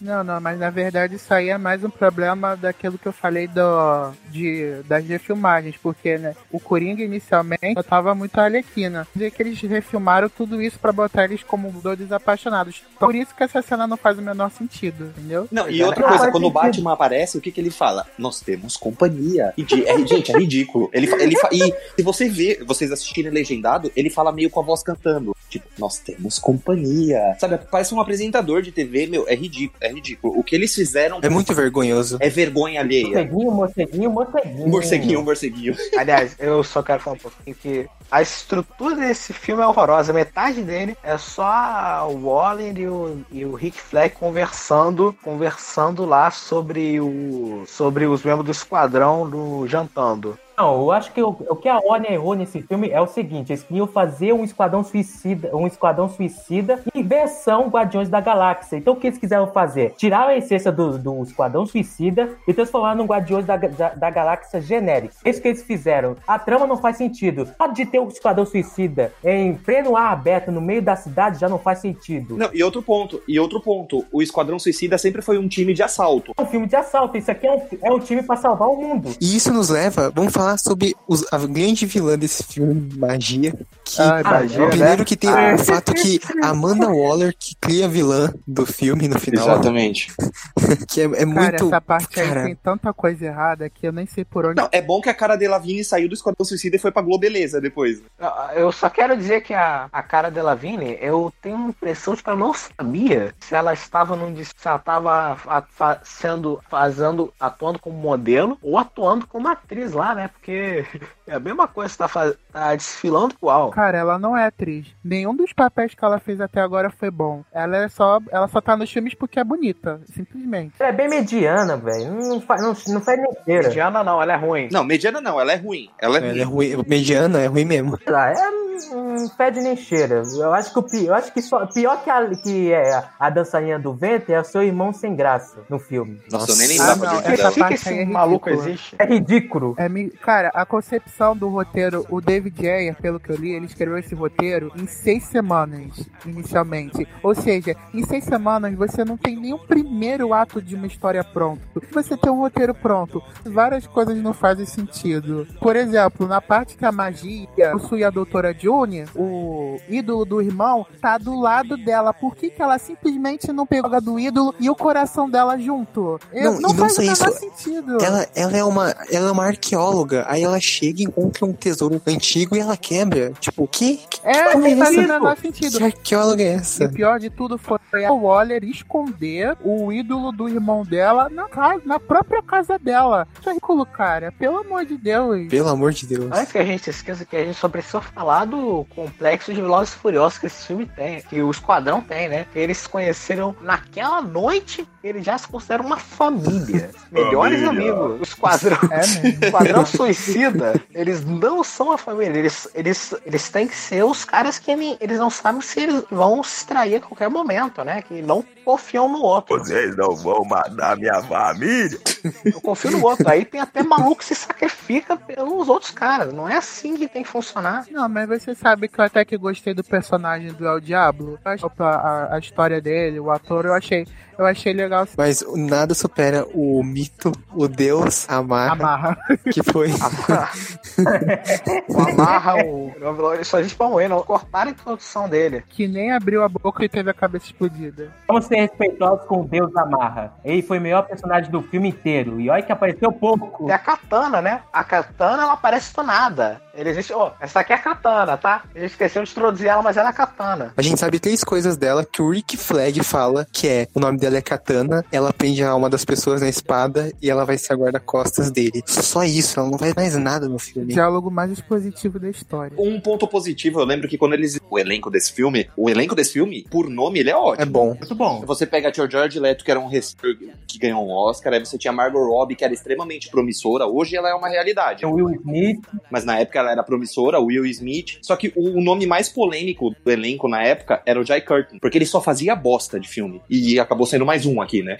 Mas ele manda bem. Curiosamente, ele também é um dos personagens que eu mais gostei, foi o Capitão Boomerang. Embora o personagem é uma bosta, ele manda bem. exato, ele foi o melhor personagem, mas foi desvalorizado no filme. Eu gosto do Capitão Bumerangue, né? Eu, é, é que ele é meio assim como o alívio cômico. Interessante que vamos comer. O Capitão Bumerangue não é um personagem que você vai respeitar. Uma pena que foi desvalorizado no filme. Não serviu pra nada. Mas ele vai retornar pra sequência, né? Então, assim, a- Ele vai voltar. Sequência não, não chama esse filme de sequência. Esse primeiro não, Não, existiu. o detalhe é que o, o Capitão Boomerang nem joga Boomerang no filme. ele não joga um, que- e o, só que o Boomerang dele filma. Tipo, é só Não, e isso. não, e ele joga dois, ele joga dois. Porque tem uma hora que ele, eu acho que ele joga Tana, eu acho que ele joga dois Boomerangues no filme. E É, ele tá- mata o Deus Amarra, então ele já não, já não tem mais nosso respeito. Não, odeio ele, eu não lembrava que ele matava o Deus. Já que a gente falou, né, do Will Smith, a gente tem que falar, né, da magnífica participação do, do Batman, né? Nossa, é horrorosa essa cena. Horrorosa. O Batman pega um pai de família com criança num beco escuro. Tipo, Eu sei que essa, essa cena ela existe pra refletir, né? Cena do Joe Tio, Bate uma porcaria no universo do Snyder. mas porra, por que iria fazer isso? E você sabe que essa cena ela contradiz a maior mentira do filme, né? Porque quando a Amanda Waller tá apresentando os personagens, ela fala o pistoleiro, o cara que nunca errou um tiro. Na cena seguinte, o pistoleiro atira no Batman e erra. Não só, não, não só nessa cena, cara. Martin Kelly aqui na Foge, a Amanda Waller fala pro pistoleiro atirar, atirar nela. E ele não faz isso, cara, por causa daquele negócio de família, todo exagerado. E sendo que, tipo, ele conhecia ela há cinco minutos e ela literalmente falou pra ele, pô, eu vou fazer tudo o que você quiser, vou te dar sua filha se você atirar nela, e o cara não atira. Não faz sentido nenhum isso mesmo. nossa senhora. Não, mas aqui também, né? A coisa que ele mais queria não é a filha dele, a coisa que ele mais queria é matar o Batman. O problema da atuação do Will Smith é o, se- o- da escalação é o seguinte: o Will Smith nunca faz o papel, ele sempre interpreta ele mesmo. É sempre assim. E Não tem cara de mal, velho. Não tem cara de mal, ele tem cara de coitadinho. E era pra ele ser um vilão, né? E o Floyd Lawton não é nada assim. E ele não é nada daquele jeito nos quadrinhos. Ele tem o jeito debochado, ele mata mesmo as pessoas por dinheiro, ele não tá nem aí. E nesse filme ele tava agindo que nem um gangster maluquinho. O pistoleiro é um personagem todo suicida, né? Se você já lendo histro- histórias, ele não tem medo de morrer, às vezes ele até quer isso. Nossa, o pistoleiro dele não tem nada disso. Ele não tem pudor pra matar ninguém, cara. Aquela parte ali da Alequina foi ridícula. Se o chefe do crime contratar o pistoleiro do, do Will Smith, ele vai falar: Ô, cadê o pistoleiro que vocês fazem? Só tô vendo um coitadinho aqui. Falando no pistoleiro do, do Smith, eu só queria falar uma coisa que me incomodou, que é a cena que o irmão da magia, ou a magia, não lembro, foda-se, não importa, ele mostra os sonhos, dos, os sonhos dos personagens realizado. O sonho do pistoleiro não é ficar com a filha dele. Não é ser um cara feliz com a família dele. O sonho dele é matar o Batman. Que caralho, o sonho dele é matar o Batman. Essa parte dos sonhos é ridícula, porque o sonho da Arlequina não é ficar com o Coringa, é ficar com o Jared Leto. Não, e aquela ceninha dela sentada na chuva chorando. Cara, Ridículo. não. E o, vai não, tomar e você no tem cu. o diabo assim que ele fala assim: não, minha realidade, minha realidade é lutar com os meus, com a minha família de verdade. A minha família caralho. É morreu. uma vergonha Mas alheia. agora eu tenho a família do Esquadrão Suicida, que eles são os meus amigos, sendo que um deles acabou de me trair três segundos atrás. Não, e, e eu tava lembrando, o Crocodilo tá nesse filme pra não fazer nada. Acho que a melhor coisa. Não, não, ele faz sim, ele pede uma TV a cabo. E olha que o visual dele tava bacana. Eu gostei muito da Mas maquiagem. olha, é legal. Tanto é que a única coisa boa que gerou foi uma piada no Lego Batman, do crocodilo colocando a bomba no chafariz, eu acho, e ele olha pras mãos e fala, ah, eu fiz alguma coisa, né, diferente nesse filme aí. Gente, o- vocês lembram que o Scott Eastwood tá nesse filme? Nossa. Ah, eu lembro, o pessoal ficava dizendo, ah, ele vai ser o Asa Noturna, alguma coisa assim. E tipo, no final ele tem uma fala e morre. É, mas esse Scott Eastwood é um- é um ator muito ruim também, né? Ele é uma porta Ele é quem tá mesmo? interpretando... Ele é um amigo do Rick, do Rick Flag. Ah, então não importa. É, e outra coisa do Rick Flag que vocês falam. O Rick Flag, quando, quando a Amanda Waller apresenta ele, ela apresenta ele como um soldado ultra mega blaster fodão, né? Ele não faz O Rick nada. Flag não faz nada no filme. Ele, ele só apanha dos bichos. É sempre o Will Smith que tem que salvar ele. Eu falei, mano, eu sou, eu sou O soldado. maluco, o maluco é uma donzela em perigo. Uma donzela em perigo, só que sem a saia. Exatamente, se eu Superman Também pra eu só salvar quero ela. perguntar, o que diabos a Amanda Waller chamou esse pessoal aqui, essa equipe, pra lutar contra os alienígenas? O Esquadrão Suicida é o cara, eles têm que ativar pra, sei lá, é, lutar contra... Criaturas místicas. Lutar contra a ditadura que vai atacar os Estados Unidos, né? Falar assim, né? Vai lutar contra os, ca- contra os caras que estão em guerra contra os Estados Unidos, porque eles são os caras descartáveis. Eu sei que não tem a Liga da Justiça no filme, porque ela nem foi formada. Mas cadê o, mas cadê o Batman? Cadê a Mulher Maravilha, né? Nesse filme. Falar, bom, tem os pontos positivos. A Arlequina, por exemplo, a Margot mandou muito bem no papel. Ela convence muito bem na. Assim como o psicopata bem doidinha, eu gostei disso. A trilha do filme, a musical, eu também acho boa. Mesmo que ela não seja bem encaixada em alguns pontos, mas músicas sem dúvida foram a melhor coisa que esse filme fez. E a Viola Davis como Amanda Waller, que realmente ficou muito bom, embora tenha pouco Melhor tempo de Eu tela. gostei. É a personagem mais bem dirigida do filme. Não, eu gostei da, da atuação dela, mas ela é meio burra também. Ah, sim, sim, o roteiro não ajuda. Mas todo mundo é burro nesse filme. A própria Arlequina, por exemplo, o mestre falou que ela é psicopata. No filme inteiro, eu só ach- eu achei a Arlequina muito legal. Eu Não achei ela psicopata, achei ela retardada. Nem os trapalhões que são tão burros. Não, depende, cara. Porque, por exemplo, o filme todo, o único objetivo. Ela é obcecada pelo Coringa o filme todo. Ela quer voltar pro Coringa. E- Esse é, o- esse é o lance dela. Até nos quadrinhos ela assim, ela faz eu vol- antes dela se emancipar, tudo que ela fazia era pra agradar o Coringa. Então, pelo menos nisso, eu acho que não mudou muita coisa. Não, mas não é nesse ponto. Mas não é nesse ponto. A Arlequina, o tempo inteiro, eu sempre esperei que ela tivesse mais um, um, um pouquinho de empoderamento nesse filme. De- Mesmo que seja dentro do Esquadrão Suicida, sabe? Que ela tomava as rédeas do pistoleiro, que ela fazia, meu, vamos fazer alguma coisa. Não, o tempo inteiro ela é palma dada no filme. Ou ela é do Coringa, ou ela é da Amanda Waller, ou do E pistoleiro. o Coringa é a pior coisa.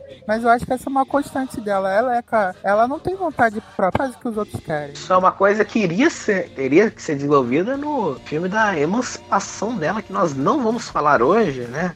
Não, isso é tópico pra outra coisa. Uma coisa que eu queria deixar claro, porque o filme ele desenvolve fielmente a personalidade da Arlequina, mas faz uma cagada com a personalidade do Coringa. E não é daquele jeito nem aqui, nem, nem Porque o filme é uma bosta. Então, E o Coringa nunca teve uma personalidade fixa, bem desenvolvida, de um jeito só. Tem várias histórias que você vê que o Coringa ele é de diferentes maneiras. O próprio filme do Coringa do ano passado, ele não é nada fiel a outros Coringas. Então foi uma escolha errada. Acho que o Coringa definitivo, ao meu ver, é aquele Coringa que é calculista, frio, ao mesmo tempo engraçadão. Pronto, é desse jeito. Aqui ele é só apaixonado. Ou seja, uma Hamill. É, enfim, né? Chega de falar de Esquadrão Suicida, nota zero, filme horroroso, tenebroso, pior filme da história de super-heróis. Chega, próximo.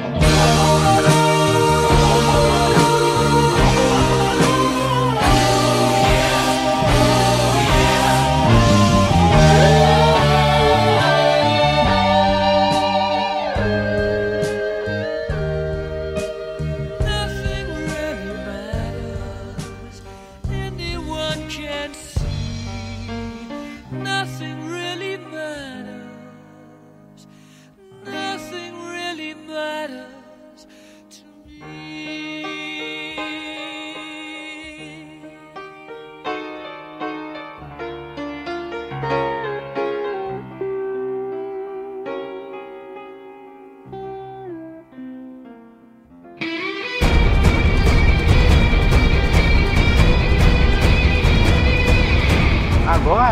gente vai ter aqui a salvação divina do DCU chegando pra gente falar. Mulher Maravilha. Aí. Ó, graças a Deus. Graças a Deus. Finalmente filme bom. Bom, se bem que até nele dá pra meter o pau se você pensar bem.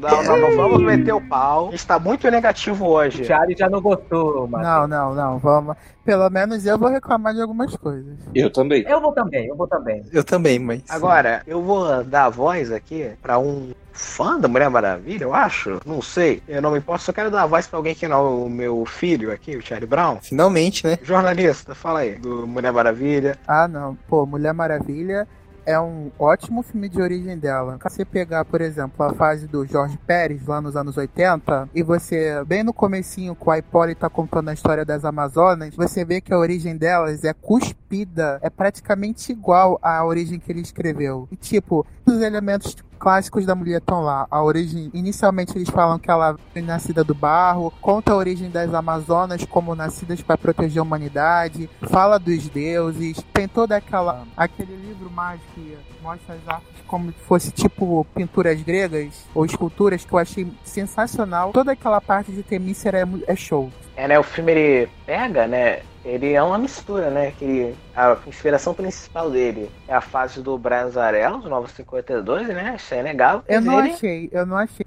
A fase do Brian Zalero, eles pegaram só a parte dos poderes dela. A origem, assim, dela ainda é bem dos quadrinhos clássicos. Eles só pegaram os poderes do Brian Zalero, do Azarello, pra poder dar um toque moderno. Mas a origem em si, eu achei ela bem clássica ainda. Não mudaram muita Ele coisa. funde, né? a fa- Ele, fu- ele meio que funde, né? Junta tudo num bolinho só. Fase do, do Azarel, né? Que esses filmes eles meio que tomam a decisão inteligentíssima de se inspirar nos Novos 52, né? O do Jorge Pérez, como o Matheus falou aí, como o mestre falou aí. E a Era de Ouro, porque é de ter esse negócio de, de se passar no passado, na guerra. Falando em se passar na guerra, o que que vocês acham aí que o pessoal fala que esse filme ele é um- uma cópia do primeiro Vingador? Vocês deem aí suas. Em essência, assim, ele lembra um pouco. As únicas semelhanças pra mim É que se passa na guerra.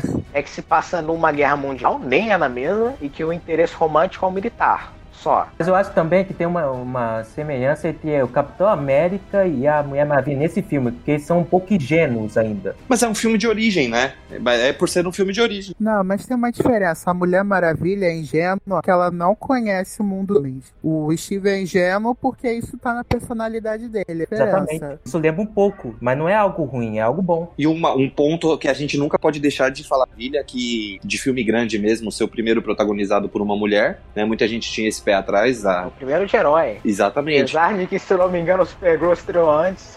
Então, não é o primeiro audiovisual estrelado por uma mulher. Mas é ruim, então a gente releva. Não, você quer falar isso, tudo bem. A Mila jogou sucesso com Resident Evil há 15 anos antes, e aí? Ah, não, meu Deus. Não, mas não é um filme de super-herói, é um filme de. Eu sei, eu tô brincando. É um filme de terror. Em todos os sentidos possíveis. Falta só citar o Stephen Amell pra gente ter o- os quatro Cavaleiros do Apocalipse. O Stephen Amell, é, eu ainda quero ver o filme dele com Ben Affleck e o Henry Cavill. Vai ser o filme mais expressivo que já aconteceu. Pronto, falamos do Stephen Amell. Então, Pato, é, esse filme é um ponto positivo pra mim, assim, foi sensacional. Quando o Chris Pine foi escalado, eu fiquei com muito medo, porque o Chris Pine é um ator conhecido, ele é um ator carismático, ele é um bom, né? Então eu falei, antes do filme lançar, tá? eu falei, meu, eu acho que o Chris Pine rouba a cena. Pensava o filme É, ele, inteiro. ele meio que rouba um pouco, né? Mas pra mim não, eu achei que ele é um pedestal da Vilha, acertadamente. O filme é dela, eu, sabe? O- e tanto Sim, é que, sim. meu, o, o Chris Pine, de momentos foda, ele não faz nenhum, nenhum, nenhum, nenhum. Todos os momentos Mas sensacionais. acho que ele funciona no filme. Ele é mais o alívio cômico do filme. Sim, e ele é um alicerce pra ela. Ele é tipo, ó, a Mulher Maravilha vai, ele serve de escada, sabe?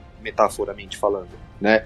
Então eu achei isso muito legal. Não, é porque ele é o contraponto, ele é o contraponto dela. Enquanto ela acredita que os homens são bons naturalmente, ele já sabe que não é. Ele já tá cansado da guerra, né? É, tanto aquela cena do barco que ela fala, ah, vou matar a Ares e a guerra vai acabar. E ele olha pra ela com aquela cara de, nossa, ela não faz a menor ideia do que tá por, do que tá por vir. Eu achei esse ponto interessante, que ele é o contraponto dela. Narrativamente isso funciona. Ao mesmo tempo, ela consegue trazer um pouco mais de esperança pra ele, né? Não, sim, principalmente quando ele vê o que ela pode fazer, porque antes ele achava que era tudo palhaçada, você vê que ele não é sério. Ele tava usando ela pra poder sair dali, mas quando ele vê o que, que ela pode fazer, ele já olha pra ela com os olhos diferentes. Eu gostei disso, eu gostei disso. Dá uma, uma outra camada pro, pra aquela época, que era uma época, assim, bem pouco. Traz uma vibe muito boa, né, pro filme. Uma vibe que tava precisando na DC. É, dá uma vibe bem legal, assim. E aqui é o primeiro filtro, filtro cinza que a gente tá conversando que eu vi sentido nesse verso, né? Porque aquela, a atriz desse filme, meu, ela é muito feia. Só que assim, ela é muito feia porque a gente tá no meio da guerra, mostra todos os horrores dessa guerra. Então nesse universo é o primeiro filtro que faz sentido, né? E o filtro só aparece na metade do filme, né? Porque na parte das Amazonas não tem. Exatamente. E a parte das Amazonas, ela é linda, maravilhosa. Sim, muito boa. Ela é maravilhosa. Tanto é que esse- eu vou contar uma história pra vocês. Esse- eu levei um tapa na cara assistindo esse filme. É, eu tava assistindo esse filme com minha namorada, né? E tem uma cena que a Mulher Maravilha lá no riso, automaticamente eu sorri junto, né? Meu, Eu levei um puta de um tapa, que o cinema inteiro ouviu e olhou pra trás, assim.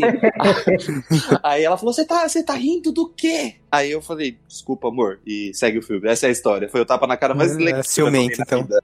Boa. Regime militar, rapaz. Falando nesse momento de, de vilania do Bruce, eu quero saber de vocês. O que, que vocês acham do vilão do filme? Que muita gente fala que é o fraco. É fraquinho, é fraquinho, mas, ó, é, é fraquinho. Foi a vergonharia do filme. Ah, o vilão é péssimo. Horrível, Então, o horrível. vilão, eu acho. É, o design é feio, o CGI é ruim. Os diálogos são ruins também. Não, eu acho ruim sim. Não, mas eu não acho o terceiro ato hor- horrível que estraga o filme e não sei o que, como muita gente pinta. Mas eu só acho ele fraco, o terceiro ato fraco, mas ainda assim, eu acho que ele é meio passável e incretível. É, Eu acho o plot twist do vilão ruim, porque eu não sei se isso aconteceu com vocês, até fica a pergunta. Mas eu percebi. Eu percebi o filme inteiro que o vilão do filme era o Pin do Harry Potter. É Sir Ah, era Patrick meio o óbvio. nome dele? é Não, isso? não. É Sir Patrick? No meu caso, eu soube porque tinham vazado meses atrás. E eu acabei lendo, então acabou que não foi muita surpresa. Pontos ruins de ser engajado no mundo nerd. Você fica levando spoiler direto. Não, mas eu, eu, eu, não tinha, eu não tinha lido na época. Eu percebi, porque tem uma cena no filme que dá pra ver que ele tá olhando de um jeito diferente. Eu falei, puta, eu acho que esse cara é vilão. E o filme inteiro ele aparenta ser muito bonzinho, então isso só reforça a teoria. Cara, pior que não. Eu, eu já sabia antes do vazamento e eu realmente, no, no filme, ele parece ser normal. O que eu acho Sim. que matou foi que esse ator não foi uma boa escalação pra esse papel. Qual dos Ele que você ficou diz, mu- Metros? O do Lupin ou do O outro? do Ari, o, o, a- esse, Ari. o David Tullis. O David Tullis é o nome dele. Eu achei que ele não foi bem escalado, Pel, porque ficou muito caricato. É verdade. Aquele bigode, uma coisa horrível. Tipo, que Deus grego vai usar aquele bigode? O ideal era eles terem. Ele, esse era a forma humana dele e feito, tipo, outro ator pra fazer a forma dele de Deus. Pois é, igual em Liga da Justiça. Ele tem uma forma diferente, Liga da Justiça, por exemplo. Sim. Ele não passa imponência pro, do- pro que o personagem necessita. Acho que Sim, faltou sem isso. falar que no texto ele põe aquele elmo dele, fica estranho, parece que fica inchado, fica maior. E isso seja má qualidade, então ficou uma coisa horrível. Aí você fala dos diálogos. E o ponto que a gente fala dos vilões, os outros dois vilões complementares da trama, eles são previsivelmente maus e astutamente malignos, né? A risada deles é. Sim, sim, eles são bem fracos. Aquela cena dele sufocando os generais e dando aquela risada. É bem vergonha É alheia. muita coisa do Adam West, daquele, das séries antigas, Galhofa, né? bem galhão. Eu tenho que dar uma dentro pra, pro diálogo da Mulher Maravilha. E o poder do amor vai destruir todas as guerras. É, isso não é ruim, não. Ah, mas a, mas a frase é bonita. Não, mas isso, isso eu gostei. Não, o É. problema não é a mensagem, é o jeito que eles falaram. É, é exatamente, mestre. É o jeito que eles, fi- que eles fizeram. A- não é ruim. Eu achei ok. Mas eu acho que como eles ex- executaram, ficou. hum, Ficou piegas. hum, Do piegas do ruim. Mas vocês perceberam que o terceiro ato é muito do resto do filme? Até parece que eles que alguém adicionou aquilo ali pra ficar ruim. Alguém chamado Zack Snyder, né? Você olha o resto do filme, é tudo bem coeso. Aí chega o terceiro ato e quebra de um jeito que você parece, cara, acho que não foram as mesmas pessoas responsáveis, porque tá muito diferente. Mas eu acho que teve isso sim, mestre, porque a Perry Jenkins, ela até não era uma diretora de filme de ação. Então, o filme, enquanto ele não é de ação, ele funciona perfeitamente. Ele, pra mim, na minha mentalidade, ele tava beirando uma nota 8,5 ali.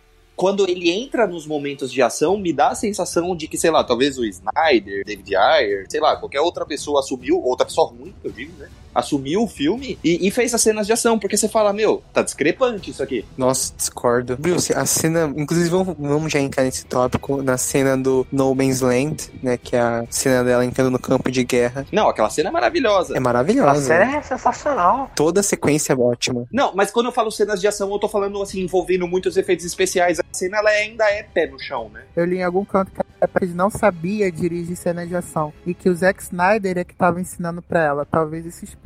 Pode ser. Porque tem muito slow motion, tem muita coisa que a cara de Snyder. Sim, ali. é, é bem cara do Snyder mesmo. Pat Jenkins é uma diretora que sempre fala que gosta, gosta de filmes grandes, de filmes épicos. E, tipo, eu acho que faltou um pouquinho mais de épico no no terceiro ato. Então, no caso, o Snyder dirigiu uma cena de ação do filme, que foi a cena em que ela, ela invade, tipo, um, lu- um castelo. Não um castelo, né? Uma casa lá. Que tem o atirador, né? Isso, que aí ela quebra a arma nas costas e, enfim, que tem um monte de slow motion.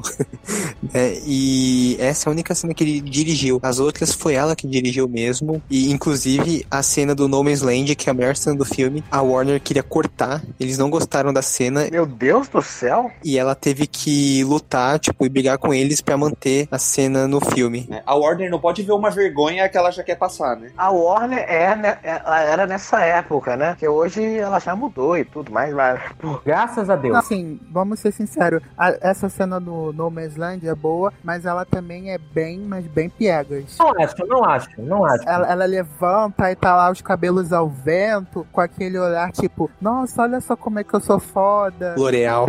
Exatamente isso. Mestre, mas sabe o que eu acho? Mas, mas eu acho que casa o Piegas, pra mim, minha opinião, ali o Piegas, porque ali é a revelação da Mulher Maravilha. Porque esse filme, em nenhum momento ela se chama Mulher Maravilha, se vocês sabem disso. Não, não, eles não chegam a falar. Em nenhum momento fala, olha a Mulher Maravilha ali. Não, não existe. Então ali, a primeira vez que ela aparece trajada de Mulher Maravilha, a primeira vez que ela faz uma ação condizente com a Mulher Maravilha. Então assim, concordo que seja piegas, mas pra mim funcionou 100%. Eu tava no filme quase infartando de emoção, Sim, cara, tá todo mundo vibrando no cinema. de felicidade, né? Aliás, a trilha nessa cena é muito boa. Sim. O tema, a Excelente. música Eu. tá excelente. O mesmo. tema da Mulher Maravilha é muito foda, né? Puta que É Em pariu. geral, eu achei a trilha sonora boa. O tema da Mulher Maravilha é composta pelo Junk Excel, né? Não, é do Hans Zimmer, não é? Não, acho que o da Mulher Maravilha é do Junk Excel. né? Não, é do Hans Zimmer em parceria com ele. Mas é Ah, que eu tá. lembro que eu já vi uma vez, mas eu não sei se é criável, que parece que o tema da Mulher Maravilha em si é do Junk Excel. Nos créditos consta o nome dos dois. Não, a, do- a trilha do filme, né? O que fez só a da mulher. Só aquela musiquinha, sabe? Não, pelo que eu vejo aqui, tá dizendo os dois. Ah, então deve ser parceria mesmo. Eu só quero dizer aqui uma nota de repúdio pra mim mesmo, que eu não vi esse filme no cinema. Eu prefiro ver Piratas do Caribe 5.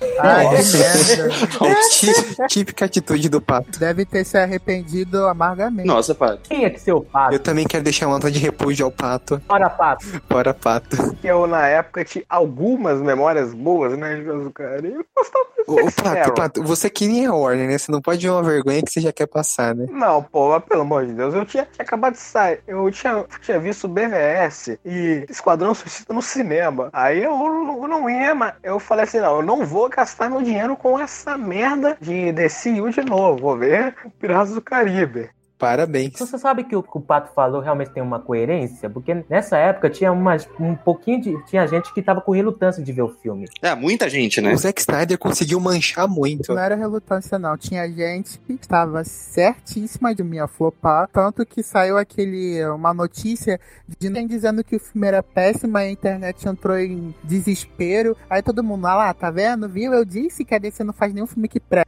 Aí quando o filme saiu, caiu, calou a boca de todo mundo. E não só isso, né? Quando teve um um cara que falou que era supostamente da produção e falou que o filme era uma bomba. Era uma mulher, né? Essa não, então, é isso que eu tô falando. Então, a Perry Jenkins depois respondeu, tipo, falou assim: ah, seja lá quem você for, f- pode vir falar na minha cara, pode confrontar que, né, não, isso não é verdade. Então ela deu a cara a tapa e no final tava certa, né? Uma coisa que eu notei é que a Mulher Maravilha, nesse filme, você pega ela nos desenhos e naqueles mais ou menos dos anos 2000, ela é muito agressiva, ela sempre tá com uma retórica meio. se- Vocês entendem? Ah, homem isso, homem aquilo. Vocês sabem isso? Eu não lembro. Eu também não. Não, por exemplo, quando eu tenho uma animação que é da Mulher Maravilha, de 2009, se não me engano. Aham, é em muito que boa. Toda vez que o Steve faz alguma coisa que ela não gosta, ela fala, ah, homens, homens, é culpa dos homens e tudo isso. E nesse Sim, filme, sim. ela é bem mais light, bem mais. leve, mais- Ela é Igual ela na fase dos anos 80, por exemplo, que ela é paz e amor. Eu gostei dessa personalidade. Assim, suavizaram bastante ela, né? Ela não é tão agressiva como na- nos quadrinhos ou nas animações. Ela é sempre mais. Ela é sempre paz e amor, e conflitos de um modo pacífico, na maioria das vezes. É, negócio que faz sentido, né? Outro ponto positivo é que a Patty Jenkins, ela realmente entendeu a Mulher Maravilha, diferente do Zack Snyder com Batman, Man, ela realmente entende o conceito da personagem. E por isso que esse filme saiu também. Ela prestou atenção no roteiro, nos detalhes. Ela direcionou bem a Gal Gadot pra poder atuar, mesmo com alguns probleminhas assim, porque ela não é tão fã, mas ela acertou muito no tom da personagem. Por isso que esse filme é bom. Sim, bom. sim. É, e diferente dos outros, ela tem um, um roteiro minimamente decente, né? Que Decente. desenvolve os personagens de uma maneira legal, você Ah, sabe. eu acho até melhor do que minimamente decente. Eu acho que ele é um bom roteiro, sim. É que, é que eu não quero rasgar muito, muitos elogios pra não me chamarem de fanboy, mas. É. Sério, ó, tá, todo mundo sabe que ele tá fanboy, não tenha medo. Tenha medo, Charlie. Você é fanboy. Ó, tô sendo oprimido aqui. É, mas que nem o Steve Trevor é um personagem muito da hora. A- até, sei lá, aquela Eta Candy. Eta Candy não, ela, ela Eta tem, tipo. Candy, Tá, né? Candy? Ela tá no filme? Eu nem Sim, lembro. mas ela, tem, mas ela tem, tipo, ela tem um ou outro momentinho, uma piadinha. engraçada, que, né? É, que faz com que eu me importe mais com ela do que com o Superman do Henry Cavill. Não, mas, pô, você se importa mais com a formiga do Homem-Formiga do que com o Superman do Henry Cavill, né? Sejamos sinceros. É, agradecemos papai Snyder, né? Fanboy inverso. Um ponto fraco desse filme que a gente não falou é a gente rasga elogios ao Steve Trevor, mas os três amigos dele são mal trabalhados, né? Nossa, é Não, verdade. Ah, sim. Nossa, É verdade. Aquele cara que, que tipo, passa o filme se gabando de que vai ati- e não atira e fica por ismo. São os três guerreiros de Thor. E Nossa, eles são extremamente estereotipados. É verdade, bem lembrado. Bem- Só que os guerreiros do Thor, pelo menos, tem algum visual, tem alguma. É, os alguma guerreiros do coisa, Thor né? eles eram interessantes, só que eles não faziam nada. É. Nunca tanto morreram sem fazer nada. E tinha um que era a cara do do Deus Amarra, né? Vocês lembram? Tinha um que era igualzinho o Amarra. Sim, é, ele era um índio, né? Tipo, É.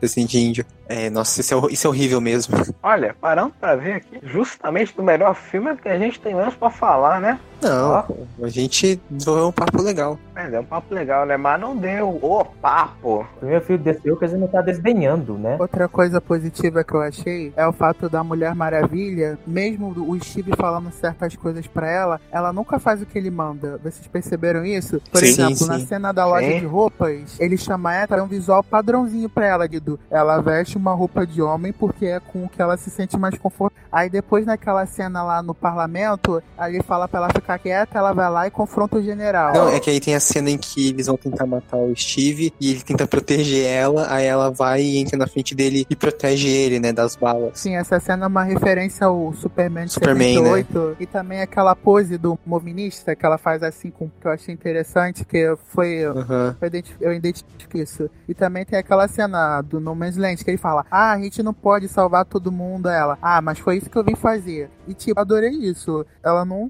se intimida por ele, ela faz o que ela acha que é certo. E isso é uma qualidade essencial em qualquer herói pra mim. Sempre fazer o que acha que é certo. Esquecemos de falar da Doutora Veneno, né? Que eu acho que é uma personagem mal explorada no É, a gente comentou. Ah, é- pra mim é bem qualquer coisa. A gente comentou sim. A performance da caricata, É horrível também. Outra coisa que eu não gosto muito é como eles desperdiçaram a Robin Wright, né? Que é uma excelente atriz que tem umas cenas legais no começo, mas ela morre muito cedo, né? né? É. Mas ela vai voltar, né? Ela vai voltar no segundo É, filme. flashback, né? Mas flashback. A coitada tinha que fazer House of Cards, não podia ficar lá no set direto. Enfim, Pode ser. Eu só queria deixar um adendo antes de, de mudar pro próximo tema, que é um filme com coração. O que vocês acham dele? Filme com coração. é um bom filme. É um bom filme. Eu ainda acho o melhor filme do DCU pra mim. É, Concordo. a- que a gente discute nesse, nesse vídeo, eu acho. Posteriormente, eu acho que eu, eu tenho uma leve preferência por Aquaman, Eu mas. vou- vamos, vamos chegar lá. Não, mas você sabe por que o terceiro ato enfraquece muito esse filme? Porque ele sempre, ele é muito no primeiro e no segundo, aí chega no terceiro, ele decai muito, e por isso que talvez eu prefira Aquaman. Aquaman é um pouquinho mais, é um pouquinho mais coeso que esse. É, eu discordo, mas tudo bem. Eu acho que o Aquaman, o terceiro ato dele que é incrível e o resto do filme é só A única legalzinho. coisa que eu discordo do meu mestre é com o Homem de Aço. De resto, eu concordo com ele em tudo. Olha, Bruce, tá difícil te defender, hein? Esquadrão Suicida ser melhor que Homem de Aço, foi filho, cara, pô. É, é Não, foi, cara. foi pra... Ah, mas se você apontar uma arma pra minha cabeça, existe um dos dois, eu vou, eu vou Esquadrão Suicida sem Pelo pensar. menos eu já sei como te ah, vou fazer você assistir Homem de Aço mil vezes. Nossa, não, me tortura, pode me dar chicotada. É que, né, como a gente sabe, Esqueci o que eu ia falar. Enfim, é, Mulher Maravilha. Pato, Pato, rapidinho, você usa, tá usando droga hoje? O que tá acontecendo com você, Pato? É, Você tá usando droga? O que tá acontecendo? É que eu tô cansado, pô. C- Eu sei que você tá, você é o Pablo Escobar bra- brasileiro, mas né, você não devia ficar utilizando as, as Não, não, drogas. Oh. não utilizamos mercadoria aqui. Ho- Hoje é o dia mais lesado que eu vi o Pato. O Pato, do nada, ele tá ah, dando umas lesadas, né? Ele cheirou a mesma droga que o Lex Luthor. É, ele tá colocando a balinha na boca do, do cara. A minha de Xelídia. É que antes de eu chegar aqui, eu vi o Homem de Aço e BBS, eu fiquei depressivo. Enfim, né? Filme nota 8, vamos dizer assim. Mulher É, Maravilha. É, concordo. Bom filme. 7,5. Oito e meio. Eu daria É. nove, mas tudo bem. Ah, eu, pra mim, é 7 ou 7,5. 8 e meio, vou ficar com o meu filho. E é isso. Bom, melhor filme desse ano. Obrigado, pai.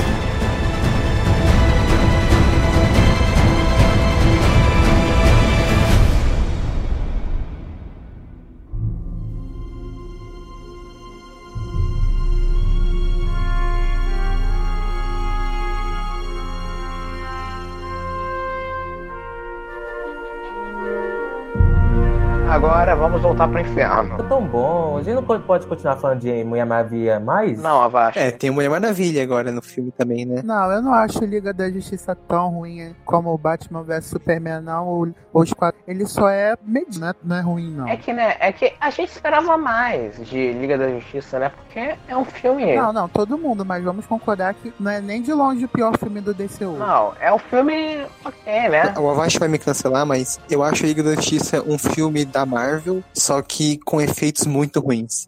E uma estrutura bem.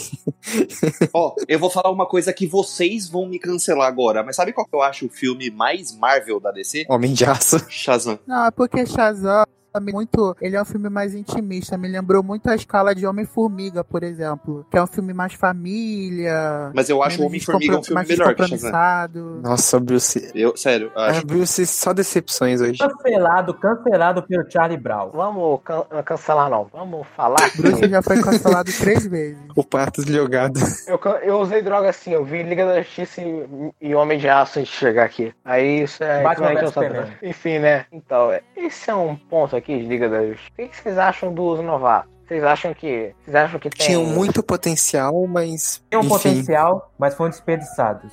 Infelizmente. Vocês acham que o Ray Fish e o Flash eles têm salvação? Porque eu lembro que quando ia estrear o Aquaman, ninguém deu a fé o Momoa, né? Antes do Aquaman. Todo mundo falou, não, esse cara não tem salvação. Aí chegou lá e tacou-lhe o pau em todo mundo. Vai depender do filme do Flash, né? É, eu vejo muita gente também subestimando o Ezra Miller e o... Como é o nome do outro cara? Esqueci. Ray Ray Fish. Fisher. Eu acabei de falar o nome dele e já esqueci. Pra você ver o quão memorável ele é. É a Mas a droga. verdade é que o Cyborg é um personagem que não se encaixa na liga. Sim, ele tá Nossa, muito. cara. muito- ele tá muito ele tá aleatório. deslocado, Por ele que, tá que, ele- por deslocado. que, que puseram o Cyborg na liga mesmo? No Novo 52? Foi o quê? Foi decisão editorial? Foi porque o Geoff Jones queria, queria fa- fazer o Cyborg de novo? Não. Não, honestamente, foi por conta um personagem negro. É, mas se tem um caçador de Marte, 90% da, das vezes que ele tá disfarçado, ele é negro. Aí são problemas, né? O Jones é perfeito, mas é, um, é Deus, mas ele erra também às vezes, né? O Jones, ele é verdifóbico. Infelizmente, pegaram a moda do Novo 52 e implementaram no filme, porque não tinha necessidade de ter o Cyborg nesse filme. O Cyborg funciona com, a- com os Titãs. Sim, ou com a patrulha. A história da Liga da Justiça, né, dos Novos 52, ela não é a história, a melhor história possível que você vai adaptar, né? Claro, tem bons arcos ali, né? É, eu adoro o Trono de Atlântida, ato- adoro o Mal Eterno, mas Não é vilania eterna? é que os Scanners, eles traduziram como Mal Eterno. Ah, entendi. Eu adoro Vilania Eterna, eu adoro o Trono de Atlântida, né? Mas não é a melhor fase de origem, né? Pra se introduzir a Liga da Justiça. Sim, sim. Tanto é que o, o próprio roteiro sabe disso, porque não põe o Darkseid, né? Ali, né? Porque todo mundo sabe que o Darkseid naquela história ali é o, o, o Apocalipse com uma skin. É o vilãozinho ruim. Não, tipo, ele tá falando do 952, porque no 952 ele é tipo o Thanos, né? Ele só aparece de fundo e. Mal é mal. Ah, não, pera, eu tô falando besteira. Falando mesmo, eu tô confundindo. Nossa, gente, essa droga tá contagiosa. O que, que tá acontecendo com vocês? Não, a semelhança do, do Darkseid com o Thanos, Novos 52, é que ele é apunhetado direto e aparece 500 anos depois só. Numa historinha, ok. Deixa eu perguntar, é nos anos 52 que tem aquele lance do lobo da Steppe estuprar a Mulher Maravilha? É, eu acho que sim, aqui no, no- na Terra 2, Novos 52. Nossa senhora. Infelizmente. Que o Lobo da Steppe ele é o pai da filha da Mulher Maravilha. Que Puta que vergonha. pariu. Mas por falar em Lobo da Steppe, o da Steppe é a pior coisa do filme da Liga, né? Não sei se vocês concordam Ô, comigo, mas o vilãozinho nossa. sem vergonha. Não, Nossa, né? Não, pra mim a pior coisa é o- a boca do Superman, né? A pior coisa. Não, não, pelo ali a amor gente de vai- Deus. vai falar daqui a pouquinho, mas assim, em termos do, do que tava originalmente no filme, nossa, porque assim, pra ter a Liga da Justiça, pra mim, você tinha que ter um vilão que estivesse ao mesmo nível. O Lobo da Steppe tá longe disso. O rote- a história do filme ela é bem simples, né? Ela é só o- uma invasão alienígena generiquinha e tal, e os heróis tendo que se aliar. Nem é o, o grande ponto fraco do filme. Ao meu ver, realmente é tipo, sei lá, o- a direção, a montagem. É um filme que você percebe, obviamente, que são dois diretores trabalhando. E com certeza os efeitos, né? Que, pelo amor de Deus. Da equipe principal, a grande decepção pra mim do filme foi o Batman. Que, como vocês já ouviram falando isso, eu não me incomodei tanto. Apesar do Batman matar, eu gostei dele em Batman vs Superman. Aqui o Batman tá totalmente descaracterizado do que a gente viu lá. E, ao meu ver, o Batman aqui tá um pouquinho mais tolerável do que em Batman vs Superman. A maior decepção da equipe foi o Flash. Antes da gente falar disso, acho que era só falar, né? Do que parece que esse filme ele acontece num duo alternativo, até porque tem aquela cena do Gordon, né? Falando assim, ah, que eles estão questionando, ah, a gente acha que o Batman, ele matou esse cara e estão fingindo, e com, com, sei lá, é, não lembro. Enfim, a gente acha que o Batman matou esse cara, não lembro o contexto, era alguma coisa com um parademônio. Aí o Gordon falou assim, não, ele não faria isso. O Gordon nesse filme tá totalmente desperdiçado também, né? Tá mesmo? Coitado. Ele aparece só pra dizer que tá no filme. E o pior é que ele malhou, né? Postou foto dele musculoso e no final ele apareceu Provavelmente com. no Snyder Cut vai ter mais dele. É, talvez. É, eu imagino que na sequência da cena o cara falando, ô porra, tu esqueceu daquela vez que ele, a- que o- que ele atropelou, explodiu os caras lá, que ele entrou no armazém, deixou 30 corpos lá mortos. É só mais uma prova de como é uma bosta, né? Esse Batman do Zack Snyder. Ó, Eu continuo achando esse Batman descaracterizado, só que eles trocaram o assassino pelo piadista. Eu também. Eu Sim. gosto mais Sim. de fazendo Batman. piadista, ele ficava fazendo Ele muita é o piada. tio do pavê, né? O tio do Aham. pavê. Isso sem falar que o Ben Affleck, vocês veem naquela cena do Aquaman, por exemplo, que numa hora o Ben Affleck tá com o rosto todo retinho. Aí depois eles colocam uma barba falsa, o tom da fotografia muda e ele com o rosto todo inchado. Eu fiquei tipo, "Só tá muito na cara que refilmaram isso. Sim, aquela cena que a Mulher Maravilha tira o uniforme dele e o Ben Affleck tá gordo. Ele tá gordo, Sim, ele tá sim. obeso. Não, aquela cena que ele apanha do Superman que ele tá tentando levantar, bicho, é mu- muito, muito vergonhoso. A gente sabe que o Ben Affleck não tava conseguindo levantar porque ele de fato tava gordo, né? Ele não tava interpretando, era a realidade ali. Ai não, quer saber? Eu acho que era melhor eles terem lançado a versão do Snyder de uma vez, sabia? Esse negócio de refilmar trouxe muito, muito, muito, mas é muito problema mesmo. É que isso aí é o proble- mais um problema da Warner, né? De gerenciamento da marca deles. Cara, vo- o que, que vocês falam daquela cena do Flash caindo em cima dos peitos da Mulher Maravilha? Nossa, tosca. sim, Assim, é tosca, horroroso. Tem Tosca. Eu não- um noção, tem noção. Enfim, não é, Não. não é tosca a palavra. Repetiu a mesma coisa de Vingadores Era de Ultron. O Joss Whedon não tem a menor criatividade, porra. Oh, só que eu posso falar uma coisa? Eu, eu acho que eu sou um dos poucos que gostou desse Flash. Assim, gostei, entre aspas, desse Flash. Eu também. né? E o- dentro pra mim do filme, eu achei ele super engraçado. O problema é que ele tá muito afetado em alguns momentos. Eu acho que é isso que eu não gostei muito dele. Mas ele, ele tá o Homem-Aranha do DCU, né? Ele é o Homem-Aranha do DCU. Ah, que horror. Não, não, não, não. Ele parece o Lex Não. Luthor de Batman vs Superman acelerado. Não, não, nada a ver, não, nada a ver. não, não é pra tanto também, né? Ele é burro, ele não sabe o que é Not Full. Na verdade, aqui não parece o Barry, parece o Wally. Sim, parece o Wally West mesmo. O Barry não é assim, parece mais o Wally. Esse que é o problema. Porque o, Bar- o Barry Allen, recentemente, ele é basicamente uma cópia do Wally. Todo mundo sabe disso.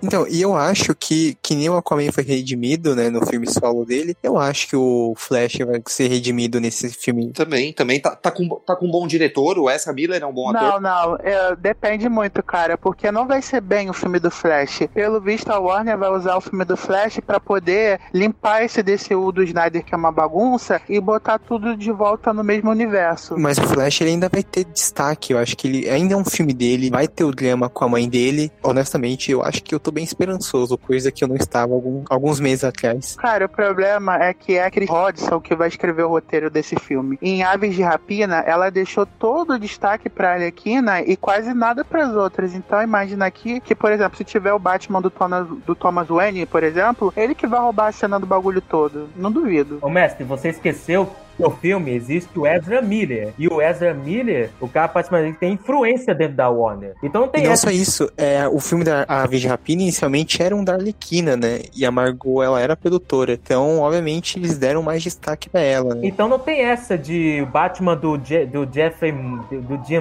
Morgan roubar, roubar a cena. Vocês estão duvidando muito. Eu também. Eu não duvido mais da Warner. Eu não ia me surpreender, porque até na HQ, na animação, o Bate-Pai assassino, né? Ele ofusca os outros. Ah, mas aí é que, tipo, esse filme, ele vai ser uma primeiro filme do Flash, ele vai adaptar o Flashpoint que nem o Capitão América Guerra Civil adapta o Guerra Civil. Eles vão pegar só alguns elementos, mas no geral ainda é um filme do Flash, né? Tanto é que vai Bom, ter, vamos sei lá, torcer o, pra que seja Não, assim, né? vai ter o, me- tipo, vai ter o Mestre dos Espelhos, né? Que vai ser uma mulher, Mestra dos espelhos. é Mestre dos Espelhos, Mas é oficial já? É uma informação oficial? é... Porque já tem negócio de casting. O problema é se vai ser bom ou não. Assim, isso a gente não sabe. Eu acho que vai ser bom, mas eu tô esperançoso, mas eu não boto a mão totalmente no fogo, porque né, esse filme do Flash tá amaldiçoado. Não, cara, primeiro eles têm que ter o- uma coisa em mente. Você vai usar o Flash pra consertar o DCU, tudo bem, mas você vai fazer isso como consequência da história. Ela não- o- a mudança não pode ser o príncipe,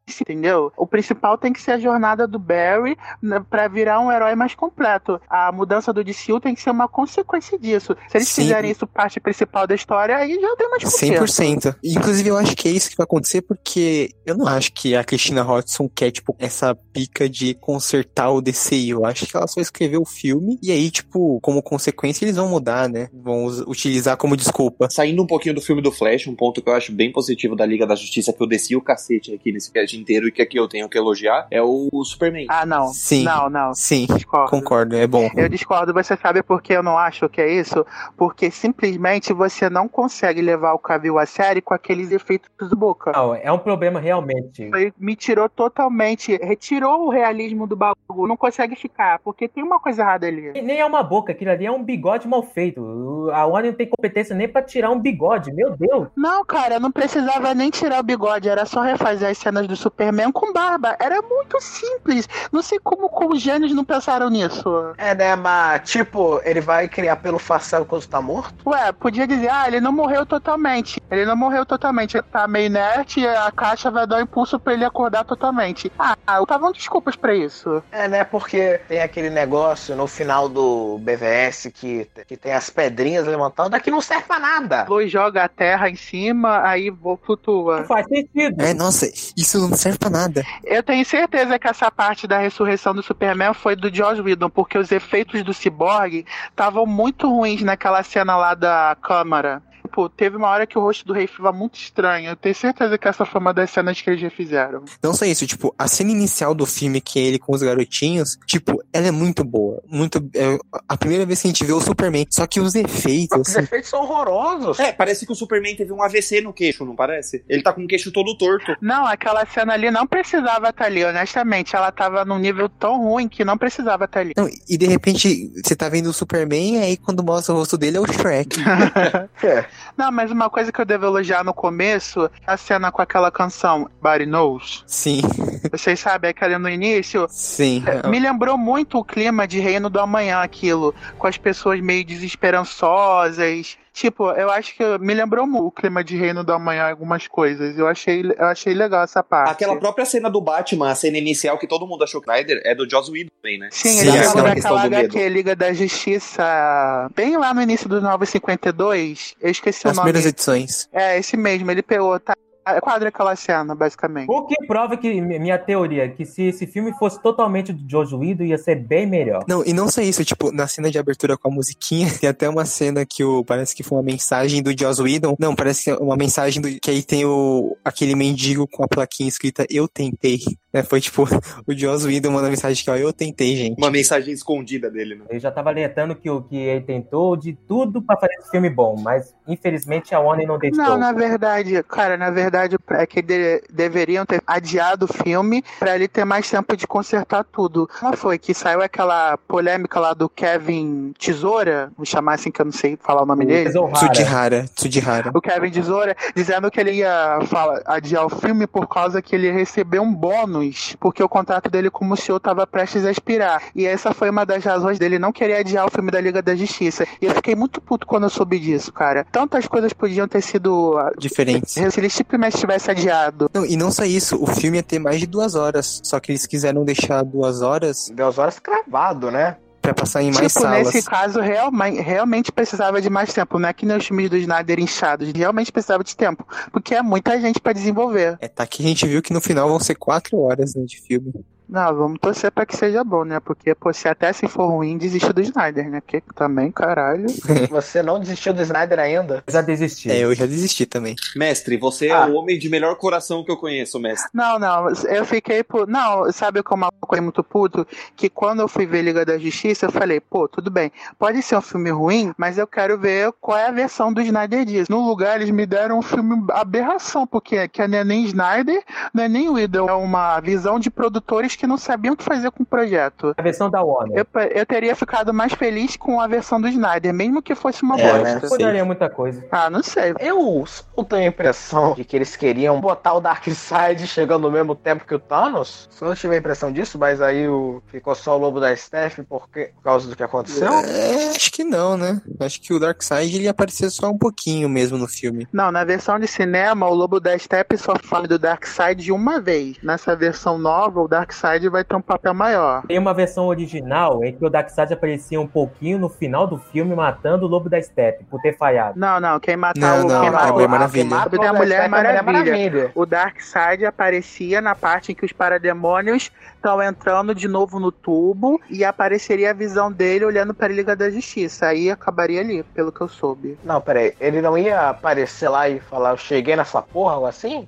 Eu lembro disso. Hum. Não, ele ia aparecer no flashback da luta das Amazonas e ia mostrar, tipo, ele meio que depois que o Lobo da Steppe morre, ele fala, tipo, ah, patético. É, essa parte aí que eu falei mesmo. É, que o Matheus falou. Mas ia ser bem. Uma aparição curta. Ou seja, ia ser o Vingadores 1, só que sombrio e realista. Ou E seja, ruim. ia ser Supremos. Bosta. Perceba que a gente tá falando de tudo aqui, menos do filme, né? A gente tá falando de Novo 52, tá falando de Flashpoint. Você já resumiu o filme todo, né?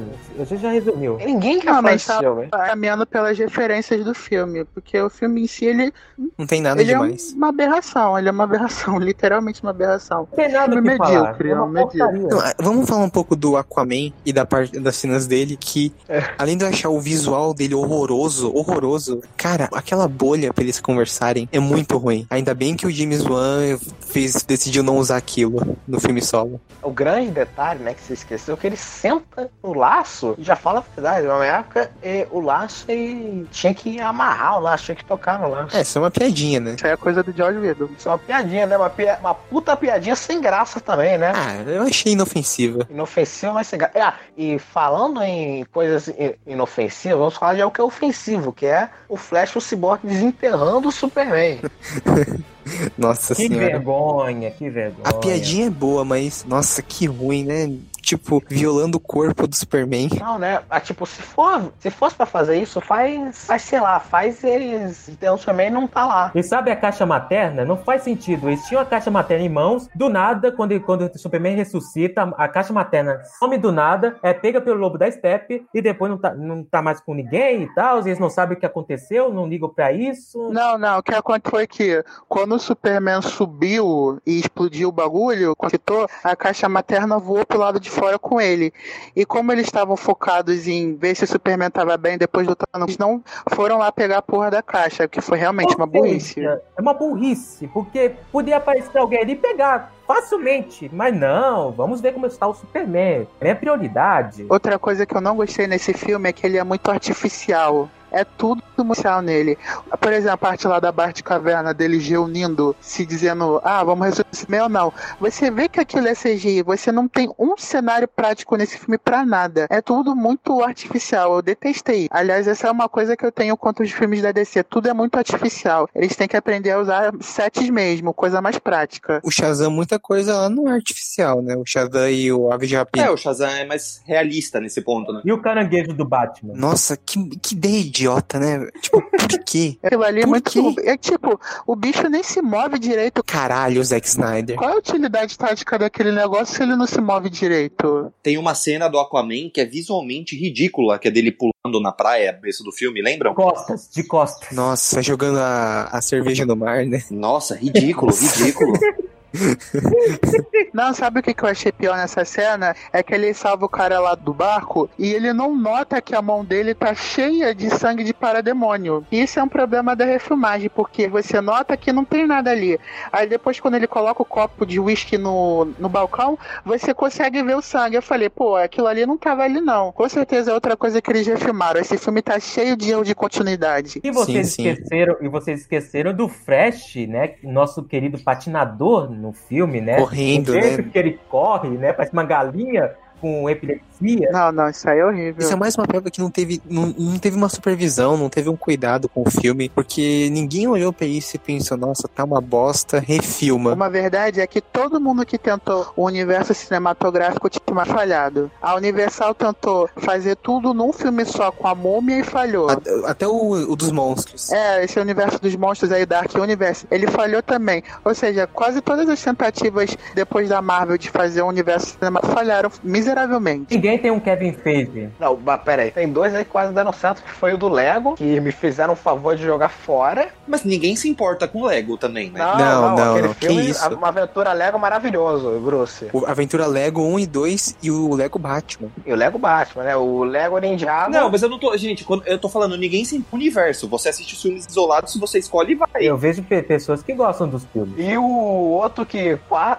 que não, eu não sei se está dando certo, né? talvez esteja, talvez não esteja. Eu acho que tá no meio, mais ou menos, é o do Godzilla com King Kong. É o dos monstros. Não, esse tá. Esse deu errado. Mais ou menos. É porque o último Godzilla flopou, né? O último Godzilla flopou. Eu, eu gosto desse filme. Eu gosto do filme. Eu acho ele ok. Eu gosto desse filme, né? Eu não compreendo o que o pessoal. Eu não gosto tanto. É luta de monstro gigante. Não, sabe qual é o problema? O primeiro Godzilla foi mais ou menos. É Aí muito veio ruim. o filme do King Kong, que foi razoavelmente bem aceito e fez uma boa grana. Aí depois veio Godzilla 2, que é aquele filme inchado, cheio de monstros e tudo mais, com orçamento gigante, lançado numa época de Ultimato, ou seja, tava destinado a flopar, né? É, foi logo depois do Ultimato e onde tava todo mundo já meio que.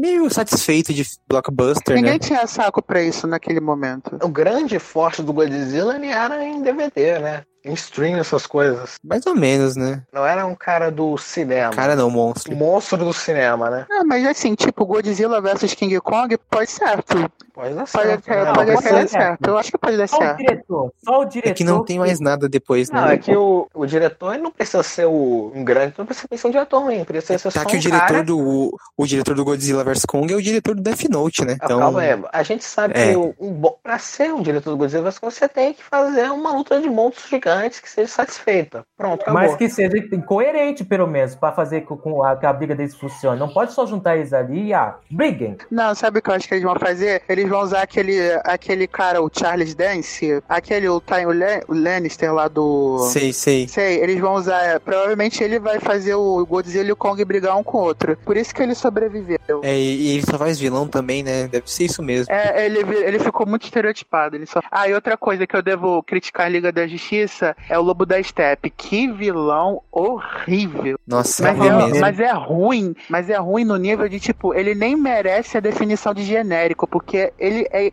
Ai. É Uma Essa tá porcaria. passando E ainda mal. na época, ainda na Entre época, esse e o, e o Coringa do Leto, qual é o pior? Coringa. os dois, na verdade, os dois. Lobo da Steppe, eu acho, porque o Coringa do Leto aparece por 10 minutos. Esse tem o filme todo, né? O Coringa do Leto não é o vilão de quadrinho, o vilão é a magia. Não, na verdade, o vilão de Esquadrão Suicida é o David Ayer. O vilão do Esquadrão Suicida é o estúdio. É, a Warner Bros. Não, na verdade, o vilão de Esquadrão Suicida é a Warner, o David Ayer e a recepção de Batman vs Superman. E o próprio Snyder. Na verdade, se você for parar pra pensar, todos os filmes que deram errado é culpa do Snyder mesmo. Aliás, se você parar pra pensar, eh, você falou tantos vilões que é a legião do mal aí. né? É, Legião do mesmo. um Mal. É, basicamente, a, vez, a região do mal versão realista. É, Legião do Mal e Chernobyl. A outra metade da Legião do Mal tava lá na Fox, né? Um dia a gente desce o pau no, no, no X-Men Quarteto da Fox. Nos Foxmen. Os Fox vêm dos Four Men. Ah, não, vocês vão me criticar, mas eu acho o Berg bem pior que o Zack Snyder, que pariu. Quem, mestre, cortou? Eu não entendi. Simberg, eu acho ele bem pior que o Zack Snyder. Concordo, concordo. O Simon O Kimber, pelo menos, ele admite os erros dele de vez em quando, né? Nada, acho que ele é genial até hoje. Primeiramente, primeiramente, Simon Kinberg, ele nem é diretor. Não, mas foi, cara, desde o terceiro X-Men, ele escreveu todos, e- quase todos os filmes principais. Por isso que os filmes saem aquelas coisas horríveis. O roteirista é é uma porcaria. O diretor, ele se saiu bem em Fênix Negra, cara. O filme é muito ruim. Uma bosta. É, ele não escreveu primeira classe, né? Por isso que esse filme é bom. É, foi o Matt Vogue. Viu? Por isso que esse filme é bom. Voltando ao, ao Lobo da Steppe, eu acho que o ator que faz a voz dele é muito foda, que é o Ciaran Hines, acho que esse é o nome dele. Tiara Heinz. Ian Hines. Ele é um, um puta ator foda que contrataram pra essa palhaçada do Lobo da Steppe. Ele, inclusive, já falou que não é o filme que ele gravou, né? Quando ele viu, Pô, não todos tinha nada a ver falaram com o isso. que ele tinha gravado. Todos falam isso. É, mas ele foi um que mais deu dó porque ele é muito E foda. ele só dá azar, né, mano? Com o vilão e praticamente. ele- ele- ele- como vilão, antes dele gravar o Lobo da Step, ele tinha feito o Memphis com Motoqueiro Fantasma 2 e. Meu Deus, ele tava. Não, Ah, mas ele, horrível, ele, né? ficou, ele ficou muito importante fazendo Game of Thrones, né? E o Harry Potter, Relíquias da Morte, parte 2. É, ele fez também o filme do Paul Thomas Anderson, o, é, o Sangue Negro. Putz, é verdade. É que, meu, vocês falam de Paul Thomas Anderson, só me vem outro nome na cabeça. né? É, a gente não, não, sabe. não. Você pega o exemplo ruim do, de Paul, né? Porque, pô. É, Do Paul e Anderson, eu sou do lado negro da força. Você tem o- a parte boa do Paul W.S. Anderson, se chama Wes Anderson e Paul, An- é o Paul quem mesmo? Thomas Olha. Anderson. Thomas Paul Anderson. Tom- e o Thomas Anderson. Essas são as partes boas da família. A escória da família tá ali. A Ovelha Negra.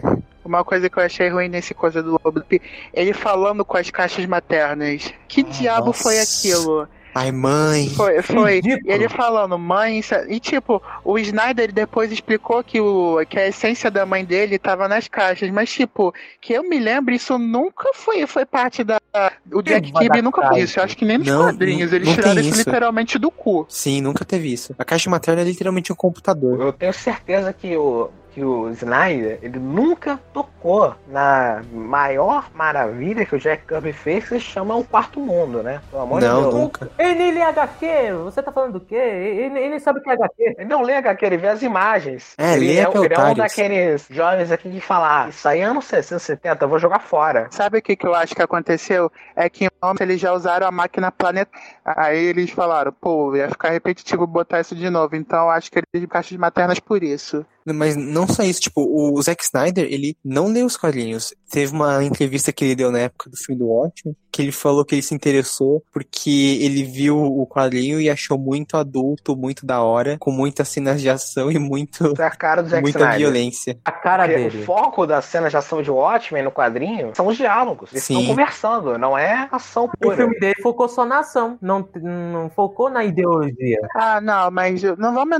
entrar. E tu, O filme do Watchman é, pode não ser tão bom quanto a HQ, mas não é bomba, não. Acho que é um dos poucos filmes dele que eu acho que, que eu acho que são legais. É- Ele só não é fiel. É o quarto melhor filme dele. E ainda tem essa de que o Snyder pegou o conceito de Watchman e simplesmente transportou para todos os filmes que ele ia fazer a partir de adiante dali. Pois Então é é. tudo Watchman. Eu até bico aí que o, o- são os dois lados da moeda, né? Ele fez o Watchmen no DCU e ele fez o DCU no Watchmen. O Superman é o Dr. Manhattan e o Batman é o Rock Shark. Cara, um detalhe curioso é que o primeiro filme que ele dirigiu foi, acho que foi Madrugada dos É um Mortos. filme excelente, pô. Aí depois veio, acho que 300. Eu acho que 300. E em 300 ele tinha uma mania de ficar filmando o peito dos atores. É o feitiço do Snyder. E um homem de aço, naquela cena que o Cavill vai segurar a forma de petróleo que tá caindo, ele foca no abdômen dele. Eu achei isso, cara, que bizarro isso. E ele repete durante todo o filme. Que eu, eu ri muito quando eu percebi o padrão, cara. É, as taras do Zack Snyder, né? As caras dele.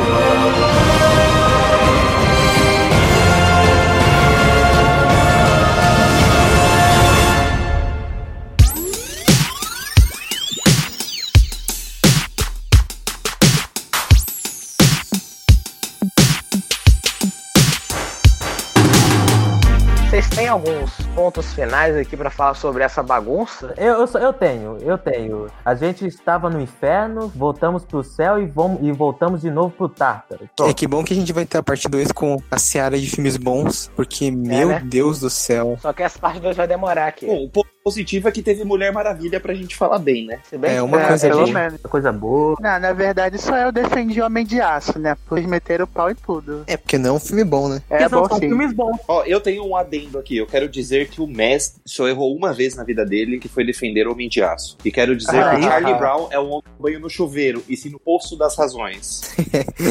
Eu tô sempre certo no final. Não posso dar razão pra uma pessoa que acha Esquadrão Suicida legal, desculpa. É, Bruce, Ah, mestre, nisso mas- você errou. Não, mas peraí, mas eu falei gosto entre aspas. Eu desci o cacete no Esquadrão Suicida. Vocês têm um recado final aí? Aham. Bom, Não. eu, Liga da Justiça é um filme medíocre que provou que a Warner realmente falhou com o universo DC, é isso. Beleza. É, DCU, Eric Snyder, uma bagunça. É isso. Tchau. Acessem o blog, Acessem o blog e até semana que vem.